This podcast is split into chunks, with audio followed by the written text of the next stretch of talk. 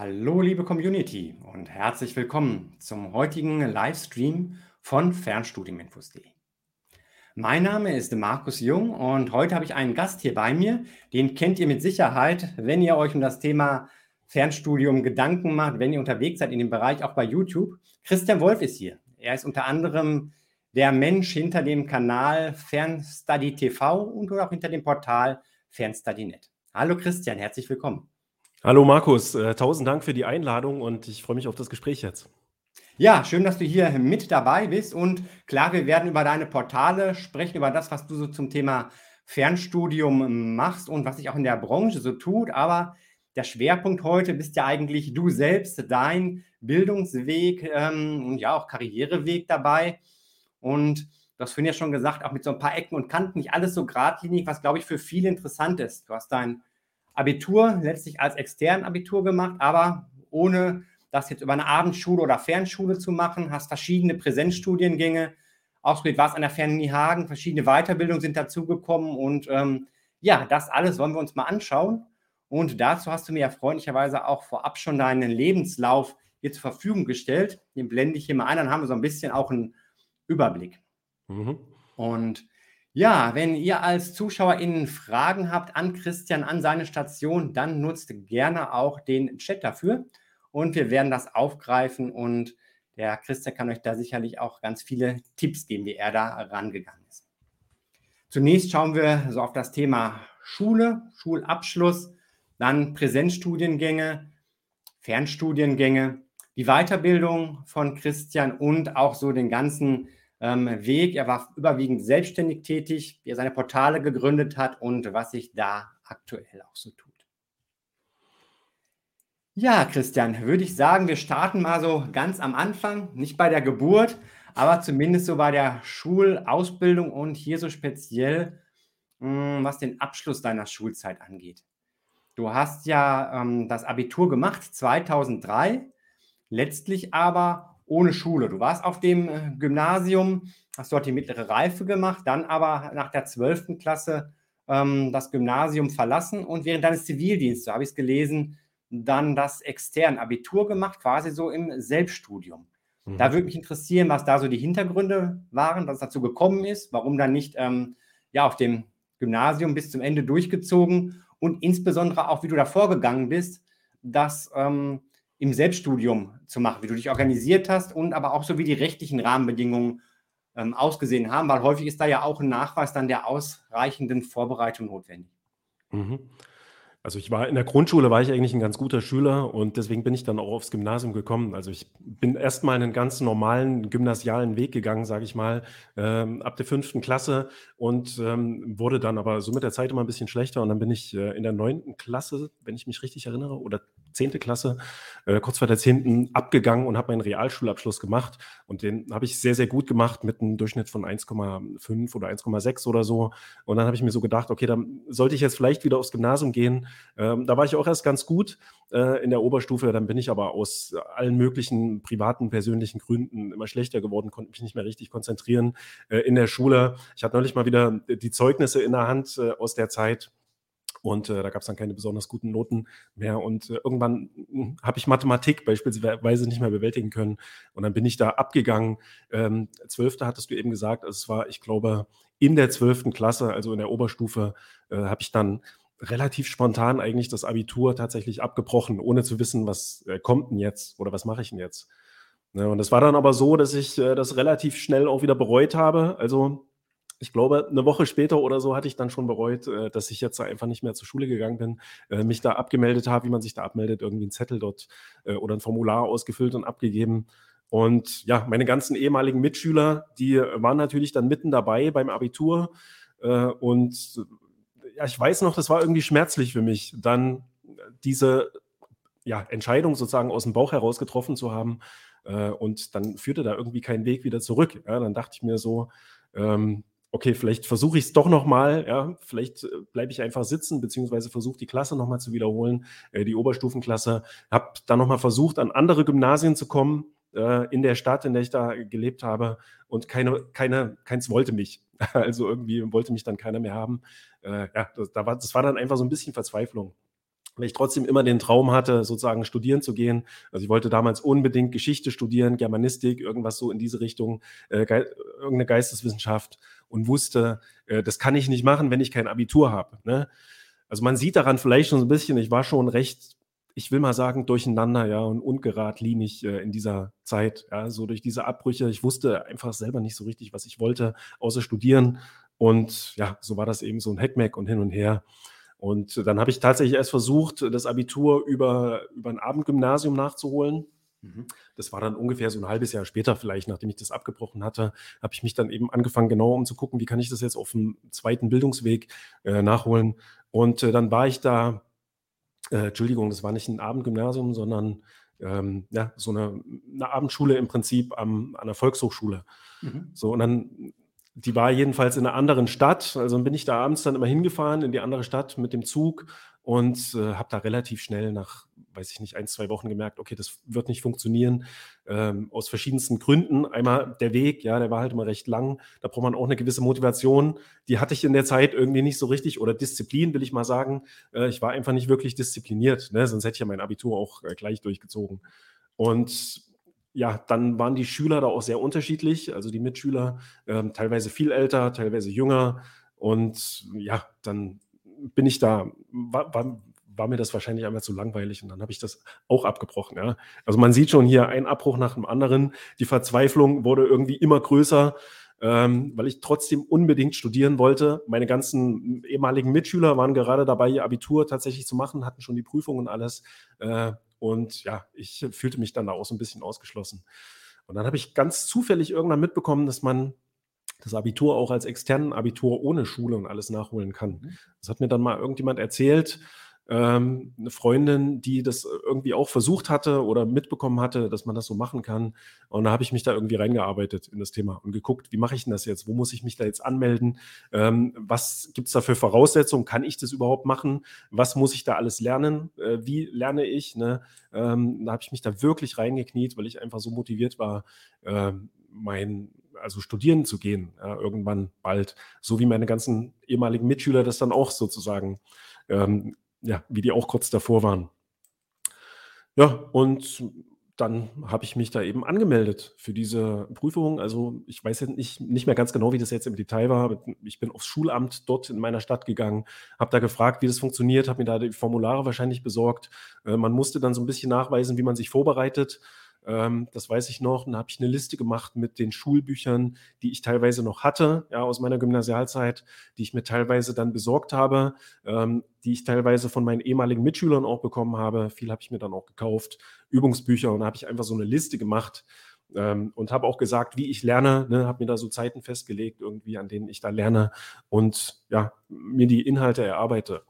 Und ähm, also ich lebe in Thüringen und äh, das war damals auch in Thüringen und da ist es so, dass ich weiß nicht, ob das, ich glaube, es ist in jedem Bundesland letztendlich so, dass man das Ganze aufteilen kann. Also man muss ja tatsächlich acht Prüfungen insgesamt machen, wenn man das extern äh, nachholt auf diesem Wege. Ähm, vier schriftliche, vier mündliche, Leistungsfächer, Grundfächer und so weiter. Und ähm, ja, dann habe ich ähm, zugesehen, dass ich das aufgeteilt bekomme auf zwei Jahre. Also man nimmt dann im ersten Jahr an den ersten vier Prüfungen teil, im zweiten an den zweiten. Ich habe mir dann ausgesucht, was ich für Prüfungen im ersten Jahr mache und ja, habe dann eben, habe das beantragt oder bewilligt bekommen, ne, dass ich da teilnehmen kann.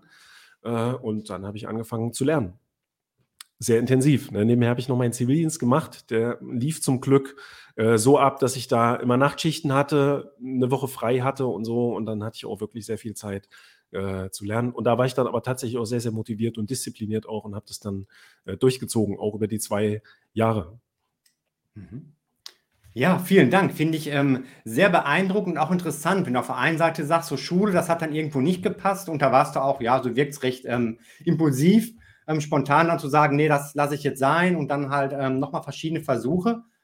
Mm, und ähm, dann aber umgekehrt, als du es alleine gemacht hast, auf eigene Faust, wo ja viele große Bedenken haben, ähm, sich selbst zu motivieren und da dann auch durchzuhalten, das hast du dann sehr konsequent durchgezogen und dir das ja auch alles selbst noch ähm, organisiert dabei. Also das finde ich sehr beeindruckend und sicherlich auch für viele andere so, die vor der Frage stellen, Mensch, traue ich mir das den Zug, kann das eine Option sein? Für mich, wenn es vielleicht auch gerade vorher ähm, bei einigen nicht so rund gelaufen ist in der Schule. Mhm. Ich habe dann ziemlich schnell gemerkt, dass ich, äh, Dinge besser lerne, wenn ich, äh, mich in Ruhe hinsetze, in Ruhe in die Bücher gucke, äh, mir meine Skripte in Ruhe schreibe, äh, dann lerne ich die einfach besser als in der Schule. Also, ich hatte vorher am Gymnasium siebte, achte Klasse müsste das gewesen sein, schon mal so ein Erlebnis, wo ich gemerkt habe, da war ich irgendwie eine Zeit lang krank. Ja, da war ich, weiß ich nicht, über vier Wochen krank und hatte dann sehr viel Stoff nachzuholen. Ähm, Mathematik fiel mir damals schon ein bisschen schwerer und äh, dann habe ich diesen Stoff alleine zu Hause nachgeholt, einfach in die Lehrbücher geschaut und meine Klassenlehrerin, das weiß ich noch, die war dann recht überrascht, dass ich das so gut nachgeholt hatte, obwohl ich eigentlich sehr schlecht in Mathe war äh, und da besser oder tatsächlich dann auch auf dem Stand war, ja, wo ich auch hätte sein müssen ohne die Krankheit. Und da habe ich irgendwie schon gemerkt, okay, ich kann das eigentlich ganz gut verstehen, wenn ich mich einfach nur hinsetze und versuche, das zu verstehen in meinem ganz eigenen Tempo, ja, in meinem ganz eigenen Rhythmus, Biorhythmus. Äh, und das habe ich dann einfach bei dem Abitur genutzt. Ich habe halt sehr viel Zeit damit verbracht, meine Skripte zusammenzuschreiben, was jetzt vielleicht nicht unbedingt die allerbeste äh, Methodik ist, äh, aber das hat mir auch irgendwie Spaß gemacht. Also ich habe damals schon gerne am PC, am Rechner gearbeitet und habe mir da beispielsweise in Geschichte ellenlange Skripte ähm, erarbeitet, mit dem Scanner die ganzen Bilder raus gescannt, aus den Lehrbüchern und sowas da in meine Word-Dokumente eingefügt und ja, habe da sehr viel Zeit mit den Skripten auch einfach nur verbracht, gerade in diesen Lernfächern, Geschichte beispielsweise, ja, oder Bio, Physik und so weiter. Ähm, und dann eben erst kurz vor den Prüfungen tatsächlich richtig intensiv auch äh, gelernt. Und so dieses Erarbeiten von Lernstoff, das lag mir damals irgendwie. Ne? Ich hatte, wie gesagt, auch einen Haufen Zeit äh, und deswegen hat das dann auch so gut funktioniert. Mhm. Ja, interessant. Also, du hast du doch selbst so ein bisschen dann ja fast einen Fernkurs zusammengestellt mit diesen ähm, Skripten oder Zusammenfassungen, die du da ähm, erstellt hast dann bei dir. Mhm. Ja, und was ich auch noch sehr interessant fand, was es meiner Meinung nach ähm, oder meines Wissens nach nicht in allen Bundesländern gibt, das ist diese Möglichkeit, dass du die Prüfung aufteilen konntest auf ähm, zwei Jahre, so habe ich es verstanden. Mhm. Ähm, das, glaube ich, geht bei vielen Bundesländern, glaube ich, nicht, wo man das wirklich oft dann an wenigen Tagen die schriftlichen Prüfungen und dann vielleicht zwei, drei Wochen später auf die mündlichen. Und das unterscheidet sich ja auch je nach Bundesland zum Teil nach ähm, Anteil, Anzahl der Leistungskurse und Grundkurse oder Fächer mit mhm. besonderem Anspruch heißen sie ja, glaube ich, mittlerweile. Mhm. Und dass es da diese Möglichkeit gibt, das finde ich ähm, interessant und natürlich auch eine gute Möglichkeit, die ein bisschen Druck rausnehmen kann. Dass man wirklich kann, sagen kann, man bereitet sich ein Jahr auf die eine Hälfte vor und kann dann quasi umschwenken auf die anderen, als dann ähm, ja alles noch nebenbei dir Zivildienst oder anderen vielleicht der Beruf dann wirklich so auf einen Stichpunkt dann ähm, zusammen zu haben. Also wenn das immer noch so ist, könnte das sicherlich auch für einige interessant sein, speziell jetzt in ähm, Thüringen dann oder vielleicht auch in anderen Bundesländern, wenn das da ähnlich ist. Mhm. Also die acht Prüfungen mit einem Schlag, die hätte ich wahrscheinlich nicht geschafft. Ich bin so kaum durchgekommen. Also ich habe ja. dann letztendlich einen Schnitt von 3,6, 3,7 oder irgendwas gehabt. Ähm, es hing teilweise an einzelnen Fächern, wo ich fast gar nicht gelernt hatte. Physik habe ich dann einen Gnadenpunkt sozusagen bekommen in der mündlichen Prüfung. Da konnte ich dann noch ein bisschen Wissen von der Realschule abrufen, aber da kam gar nichts dran, ich, worauf ich mich irgendwie vorbereitet hatte. Also da habe ich tatsächlich auch einfach nur Glück gehabt. Und das ist auch der Grund, warum ich auch niemandem je raten würde, auf diese Art und Weise sein Abitur zu versuchen nachzuholen. Also ich meine, es mag wirklich absolut spezielle Sonderfälle geben, wo das dann letztendlich der einzige Weg ist, der einzige Versuch, aber versucht irgendwie immer weiß ich nicht, ist per Fernabitur beispielsweise zu machen. Mhm. Da habt ihr auch die Möglichkeit, äh, sehr viel alleine zu lernen, aber ihr habt eben noch die Lehrer, die eure Einsenderaufgaben äh, korrigieren. Ihr habt die Mitschüler, die da mitmachen. Ihr habt die Seminare und sowas. Ähm, aber auf diesem Wege, das ist wirklich ähm, ja so, ein Glücks-, so eine Glückssache letztendlich bei mir gewesen, dass ich das dann doch irgendwie bestanden hätte. Und wenn ich jetzt hätte alle acht Prüfungen äh, machen müssen innerhalb sehr kurzer Zeit, also das hätte ich, glaube ich, nicht äh, hinbekommen. Ja, okay. Also da macht schon deiner nach einen Unterschied aus, wenn man diese Betreuung hat, die Unterstützung hat durch einen Fernlehrer, den man fragen kann, aber der vielleicht auch mal so ein bisschen, ja, doch noch so einen organisatorischen Damen da auch einfach liefert und vielleicht auch einfach mal mhm. nachfragt, wie ist denn der Stand dann so im besten Fall. Ja, zumal ich auch einen, so eine Art Wildwuchs an Lehrbüchern hatte. Also ich hatte mhm. alle möglichen Lehrbücher. Gerade in Mathe habe ich mir dann wirklich ähm, sehr, sehr viele Übungsbücher gekauft. Ähm, immer wenn ich mit einem Übungsbuch nicht weitergekommen bin und irgendein Thema nicht verstanden hatte, Integralrechnung oder was man dann so macht, ähm, habe ich mir das nächste Buch irgendwie besorgt und geguckt, ob ich es mit dem äh, Lehrbuch oder dem Übungsbuch ein bisschen besser verstehe. Und ja, im Fernabitur hat man dann wirklich auch so ganz, ganz ja, ja, gleichartig gestaltete, will ich mal mhm. sagen, ähm, Hefte. Da ist es dann vielleicht auch ein bisschen einfacher äh, zu lernen. Und ja, da hat man dann eben auch die Lehrer, die wissen auch, was in den Prüfungen ähm, gefordert wird und so weiter. Und da kann man sich austauschen. Also es ist wirklich ähm, nichts, was ich unbedingt empfehle. Ne? Ist halt eine interessante Geschichte für viele, dass man sein Abitur auf diese Art und Weise nachmachen ähm, kann. Und ja, wir bekommen auch sehr viele Kommentare immer auf Fernstudie.net. Ähm, bei uns auf dem YouTube-Channel ähm, in den Videos, wo es um dieses Thema geht, äh, wird auch mal wieder gefragt, kann man das schaffen? Kann man das auch in einem Jahr schaffen beispielsweise? Ähm, ich sage, versucht es am besten per Fernabitur oder geht eben einfach an einen Kolleg oder irgendwas und versucht dort euer Abitur ganz normal nachzuholen. Ja, ich rate jetzt nicht unbedingt dazu. Ja, ja, also und ähm, dieses Thema Fernabitur in einem Jahr höre ich auch immer wieder, habe ich auch mal ein Video zu machen, was recht häufig aufgerufen wird und ähm, auch mit, mit Fernlehrgang dabei ähm, kann ich da auch nur von abraten. Alleine schon vom organisatorischen Aufwand ist das in einem Jahr, glaube ich, ähm, ja, kaum mhm. zu schaffen dann letztlich auch.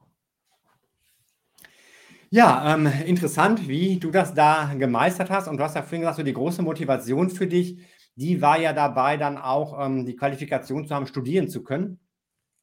Und ähm, das hast du dir dann ja auch ermöglicht. Mhm. Und du hast dann mh, hm, in den Folgejahren an ja, drei verschiedenen Universitäten Geschichte und auch Philosophie ähm, studiert, von mhm. 2003 bis 2007 zunächst dann mal. Ähm, mhm. Da würde mich interessieren, wie es da so dazu gekommen ist, also ähm, dass du in diesen Bereich reingekommen bist ähm, und dass du an drei verschiedenen Universitäten dort studiert hast dann in der Zeit. Mhm. Ja, Geschichte war damals einfach ein Thema, was mich sehr interessiert hat. Mehr noch German Germanistik ta tatsächlich, das kam dann aber erst ein bisschen später. Ich weiß jetzt nicht mehr genau, warum ich mich dann ähm, äh, ja im ersten Studium an der Georg-August-Universität in Göttingen nicht für Germanistik entschieden hatte. Vielleicht gab es es dort äh, nicht so, wie ich mir das da damals vorgestellt hatte. Das weiß ich jetzt auch nicht mehr so.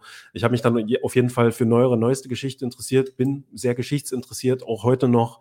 Äh, und äh, dann Philosophie weiß ich auch nicht mehr jetzt die ganz genauen Beweggründe, warum ich das, mich dafür dann entschieden hatte. Also ich weiß nur, dass ich halt in diesem Alter tatsächlich sehr intellektuell war, ähm, auch einen Freundeskreis hatte, in dem das auch so war, in dem man halt sehr viel geredet, diskutiert hat ähm, über eben diese Themen, Geschichte, philosophische Themen, teilweise auch Politik. Ne? Andere Freunde haben dann eben Politik studiert äh, und ja, für mich war es dann eben äh, die ja, Geschichte, mit der ich mich dann da auseinandergesetzt habe. Also ich habe ja tatsächlich ähm, soweit ich mich richtig erinnere, neuere, neueste Geschichte studiert. Aber in, den, in diesen ersten Studiensemestern habe ich mich hauptsächlich erstmal mit Antike äh, auseinandergesetzt, also mit antiker Geschichte, mit römischer Geschichte. Äh, ich habe mein Latinum nachgemacht, beisp beispielsweise in den ersten eins, zwei, äh, beiden Semestern, glaube ich. Ähm, habe dann angefangen, Griechisch zu lernen, also Altgriechisch. Und ja, und bin dann so langsam ins Mittelalter äh, vorangeschritten. Ja, und ja, eben einfach aus Interesse äh, aus einem starken Interesse. Deswegen habe ich mich für diese Fächer entschieden. Mhm, okay, also das, was vorher schon auch so deine ähm, Interessengebiete gewesen sind. Ähm, möchte ich gleich nochmal drauf zurückkommen, gerade dass es dann drei Universitäten geworden sind. Aber hier ist gerade aktuell auch eine Meldung im Chat noch gekommen zu unserem Thema Externabitur. Da schreibt, oh, hier bin gerade dabei, mein externes Abitur zu machen. Mit äh, 30 und ohne Fernschule ist es definitiv besser, sagt oh hier. Ähm, ja, finde ich interessant. Und vielleicht magst du ja noch was dazu äh, schreiben, was du daran besser findest. Gerade auch ähm, zu den Punkten, wo Christian gerade sagt, dass es ja doch eine besondere Herausforderung ist, dass du dann komplett alles selbst organisieren musst und auch dir das Material ähm, besorgen und zusammenstellen musst. Und ja, vielleicht auch noch, wenn du was dazu schreiben magst, in welchem Bundesland du ist auch immer so ja, eine ähm, typische Frage, ähm, vielleicht ganz kurz noch, ne? wo ja. bekomme ich denn die ganzen Hefte oder die ganzen Studienbücher äh, her, also die ganzen Lehrunterlagen? Ja, da kann, kann, kann man auch nicht pauschal beantworten. Ja, ich rate dann einfach irgendwie äh, versuchen, Kontakt zu jemandem zu finden, der auch gerade das Abitur vielleicht macht im selben Bundesland, in derselben Stadt und da einfach mal zu schauen, was nutzen die für Lehrbücher ne? und sich diese Lehrbücher dann zu besorgen. Die muss man dann halt kaufen. Ähm, wenn man sie pfleglich behandelt, kann man sie später dann vielleicht wieder verkaufen. Ähm, das ist eine Möglichkeit, ja, und äh, vielleicht auch einfach mal in die Läden gucken, ja, in die Buchläden, was gibt es da für Lehrbücher zu irgendwelchen äh, Themen, ja, und man sollte sich natürlich auch immer die Lehrpläne äh, besorgen und gucken, ja, was, was wird da eigentlich genau sozusagen gefordert, was auch sehr hilfreich ist in diese äh, Prüfungsvorbereitungshefte, ich weiß nicht, ob es die noch gibt, diese roten Hefte von Stark, glaube mhm. ich, mhm. beispielsweise, wo man dann so Probe äh, oder Übungsklausuren äh, und Übungsprüfungen sozusagen drin hat, einfach um besser zu verstehen, ne, wo, worauf muss ich mich jetzt konkret vorbereiten. Ja, ja, ich glaube, so Starkhefte, die gibt es immer noch. Und was vielleicht ein Vorteil ist, so gegenüber deiner Zeit 2003, wo du es gemacht hast, ich kann mir vorstellen, dass es mittlerweile sich auch lohnt, ähm, bei YouTube reinzuschauen. Und gerade was so Thema Mathe, was ja, glaube ich, nicht nur für dich schwierig, sondern für viele eine Herausforderung ist, Ähm, da gibt es ja noch eine ganze Menge mittlerweile an sehr guten Erklärvideos, ähm, die auch da manche Sachverhalte hm, ja vielleicht besser als mancher Lehrer ähm, tatsächlich an der staatlichen Schule erklären können, da sehr motiviert sind und das einfach nochmal als Ergänzung mit zu einzelnen Themen dann mit dazuzunehmen. Mhm. Absolut. Und auch Apps und sowas, ne? Das gab es halt damals alles nicht, da hat man eben nur die Hefte gehabt. Ja, genau. Internet gab es vielleicht so ein paar Seiten dann schon, ne? aber jetzt so diese hm. multimedialen Geschichte war dann, ist dann doch mittlerweile deutlich ausgeprägter. Filme habe ich noch viele geschaut. Also für, für Geschichte habe ich mich beispielsweise sehr viel mit Filmen und Dokumentationen mhm. und sowas vorbereitet. Hat jetzt nicht gereicht, ich glaube, ich habe eine 3 oder so bekommen. Äh, in Geschichte war da jetzt auch nicht sonderlich gut. Man muss da noch ein bisschen mehr können, als jetzt einfach nur so ein paar historische Fakten abzureißen. Ja, ja man muss da auch eben interpretieren können, Quellen auswerten und so weiter. Und das lernt man jetzt nicht durch Dokumentationen, aber das war für mich damals auch noch einigermaßen hilfreich, um da wenigstens durchzukommen. Ja, gibt einen Überblick ne, und auch so einiges dann auch an Faktenwissen schon. So, ja, Info hier noch von, oh, ich war vor zwei Jahren an einem Kolleg, aber musste die Schule ohne Lust verlangen, steht hier verlassen wahrscheinlich. Naja, es macht mir in erster Linie Spaß, strukturell zu arbeiten, aber natürlich ist der Aufwand viel höher. Mhm. Geht hier vielleicht noch weiter, dann ist aber der Rest hier abgeschnitten. Ja. Viel Erfolg ja. auf jeden Fall. Ne? Ja, schließe ich mich an, genau. Und klar, wenn Spaß dabei ist und was du ja auch ähm, gesagt hast, finde ich schon, Vorteil ist halt, du kannst es sehr individuell dann halt strukturieren und bist da nicht auf ähm, anderes angewiesen. So, hier Info noch, ähm, Lernkanäle. Bei ihm ist es, oder ihr, ist es Nordrhein-Westfalen und ähm, es würde hier interessieren, ob alte Literatur, ja, hier fehlt was. Ich schaue mal gleich nach, ob das bei YouTube noch mehr zu sehen ist hier. Oder ob der Kommentar da auch abgeschnitten ist. So. Nö, das sieht da ganz genauso aus. Ähm, also da fehlt was, Ober hier. Ähm, also würde mich interessieren, was du zum Thema alte Literatur dann gerne noch wissen möchtest.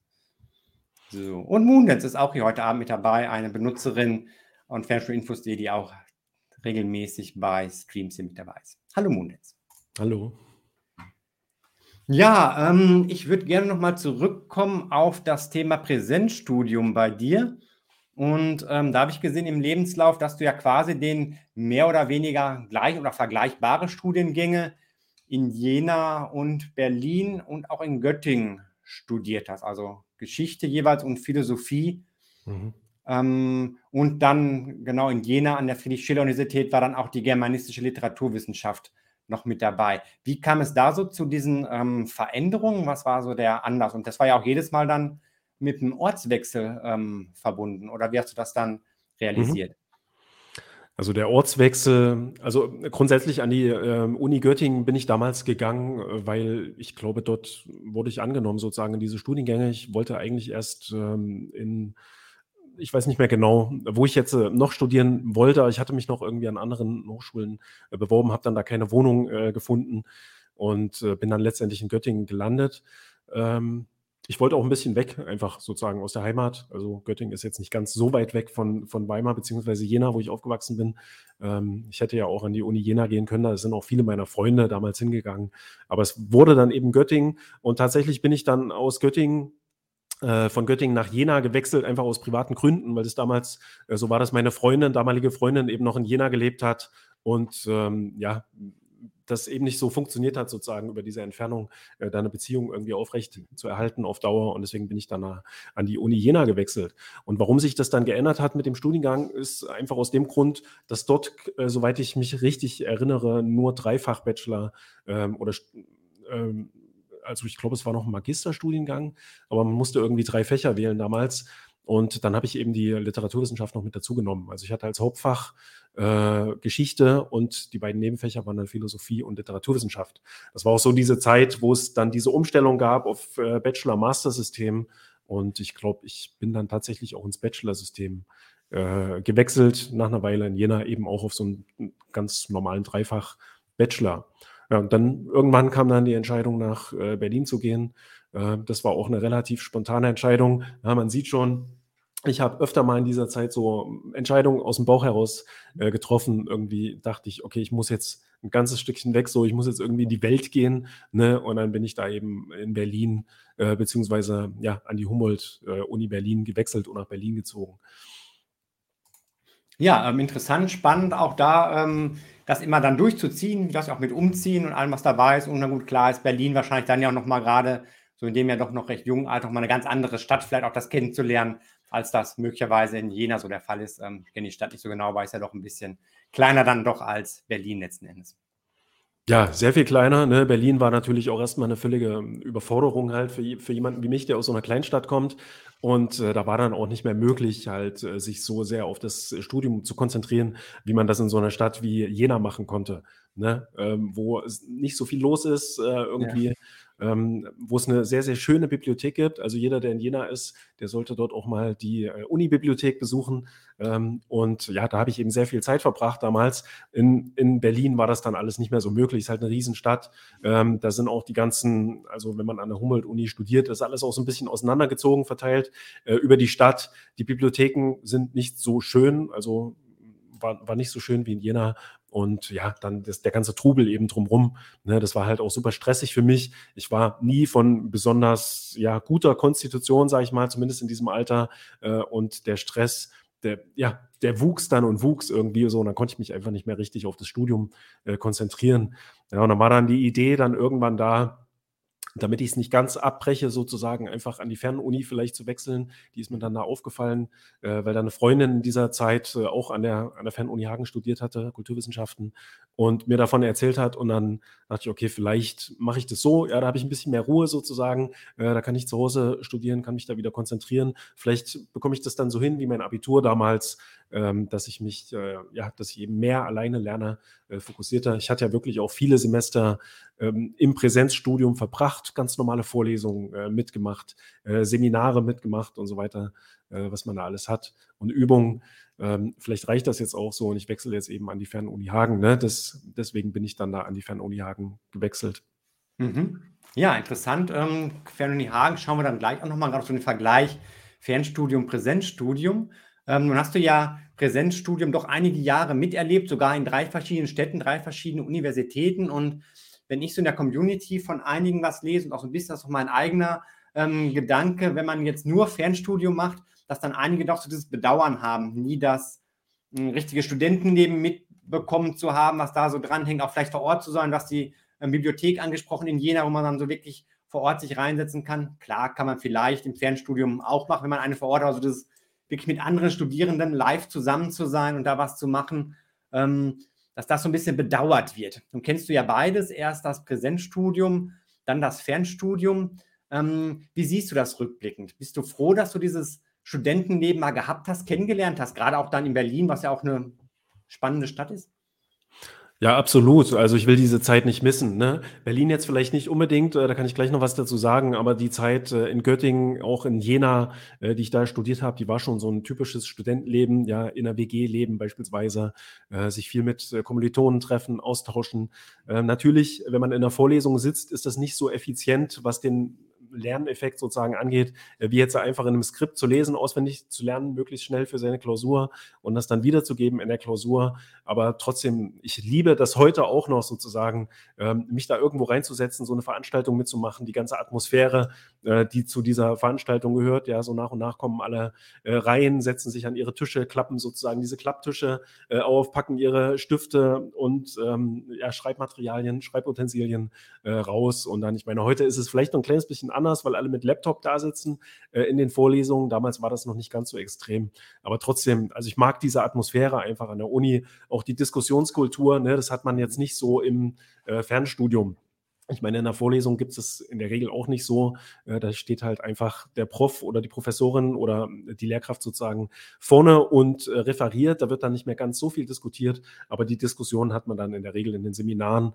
Äh, das gibt es im Fernstudium nur, wenn man dann eben ab und zu mal so ein äh, Seminar hat. Ja, da, natürlich tauscht man sich auch mit seinen Kommilitonen aus, aber das ist nicht so möglich wie im äh, Präsenzstudium. So, und jetzt dieses Stu Studentenleben drumherum, das habe ich zumindest in äh, Jena und in äh, Göttingen jetzt nicht so intensiv gepflegt. Also ich war da wirklich sehr viel äh, in der Bibliothek, habe sehr viel gelernt, mich mit Dingen beschäftigt. Ich war da jetzt nicht auf irgendwelchen, groß auf irgendwelchen Studentenpartys oder sowas. Ne? Das machen dann viele sicherlich auch.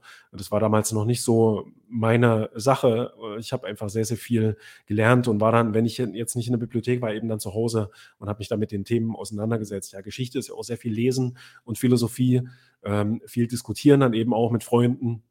Und ja, in dem Sinne, ich weiß nicht, ob es da jetzt so ein typisches Studentenleben gibt, aber ich würde mal sagen, ich hatte ein typisches Studentenleben für einen äh, Geisteswissen oder jemand, der Geisteswissenschaften studiert. In Berlin war es dann, war dann einfach viel mehr los. Ja, da gab es halt einfach viel mehr Möglichkeiten, äh, ja, Dinge zu erkunden, die Stadt zu erkunden. Das habe ich dann auch gemacht. Ähm, und da hatte ich dann sozusagen mehr Studentenleben als das Studium an sich so. Und dann ging das eben, ähm, ja, nach und nach weg sozusagen. Ich hatte einfach nicht mehr genug Konzentration auf das Studium, ja, und habe dann eben mehr Studentenleben in dem klassischen Sinne vielleicht gehabt. Äh, bin dann auf Studentenpartys oder was auch immer gegangen und habe dann weniger studiert. Aber ich möchte es wirklich nicht wissen, ja, vor, äh, missen, vor allem die Zeit in äh, Jena und in Berlin, ja, ähm, also ist, tut mir dann mal ein bisschen leid für diejenigen äh, aus der Community, die tatsächlich nur ein Fernstudium machen, so und diesen, ja, diese Art zu studieren nicht kennen. Aber ja, man könnte ja immer noch, wenn man wollte, irgendwo an eine Uni gehen und da vielleicht auch mal eine Vorlesung besuchen. Man kann sich ja auch mal als Gaststudierender vielleicht einschreiben in eine Uni in der Nähe. Das habe ich ähm, auch noch mal gemacht, nicht als Gaststudent, äh, aber als ja, regulärer Student vor, also im Jahr 2019 und habe dann da auch noch mal Vorlesungen mitgemacht, ja auch aus Interesse irgendwie und weil ich die Atmosphäre irgendwie nochmal so ein bisschen mitnehmen wollte. Fernstudium ja, hingegen ist natürlich äh, sehr viel ja, fokussierter alles. Ja, man sitzt eben zu Hause und arbeitet einfach seine Skripte durch, aber es fehlt eben, wie gesagt, äh, der Austausch und eben auch so ein bisschen die Atmosphäre. Dafür schafft man es eben alles ein bisschen schneller wahrscheinlich da durchzukommen. Ja.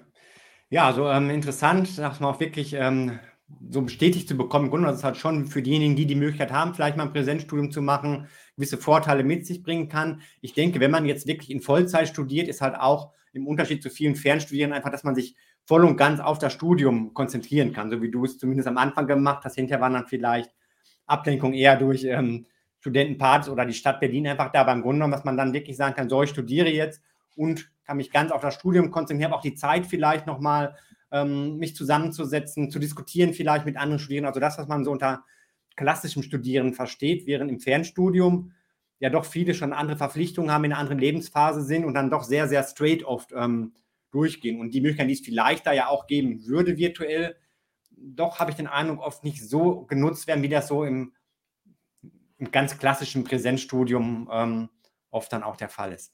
Mhm. Wobei heute, heutzutage durch Zoom und äh, Teams und so eine Möglichkeiten ja. findet da auch wieder ein bisschen mehr Austausch statt, als es ja damals zu meiner Zeit an der Fernuni Hagen ja. möglich war. Da gab es die Foren natürlich, äh, aber heutzutage sieht man sich ja dann auch mal ein bisschen äh, und ja, kann da auch virtuelle Stammtische und sowas äh, abhalten im Fernstudium. Ja, was ja. damals in Berlin für mich auch, ähm, ich will nicht sagen ein Problem war, aber was mich dann so ein bisschen am Studium gehindert hat, ist, dass ich angefangen habe, mehr zu arbeiten. Ne? Ich habe damals in der Gastronomie gearbeitet ähm, und hat man halt teilweise auch die Nächte durchgearbeitet. Ähm, dann habe ich angefangen, Praktikum zu machen. Also weiß nicht, ob wir da dann noch drauf äh, zu sprechen kommen.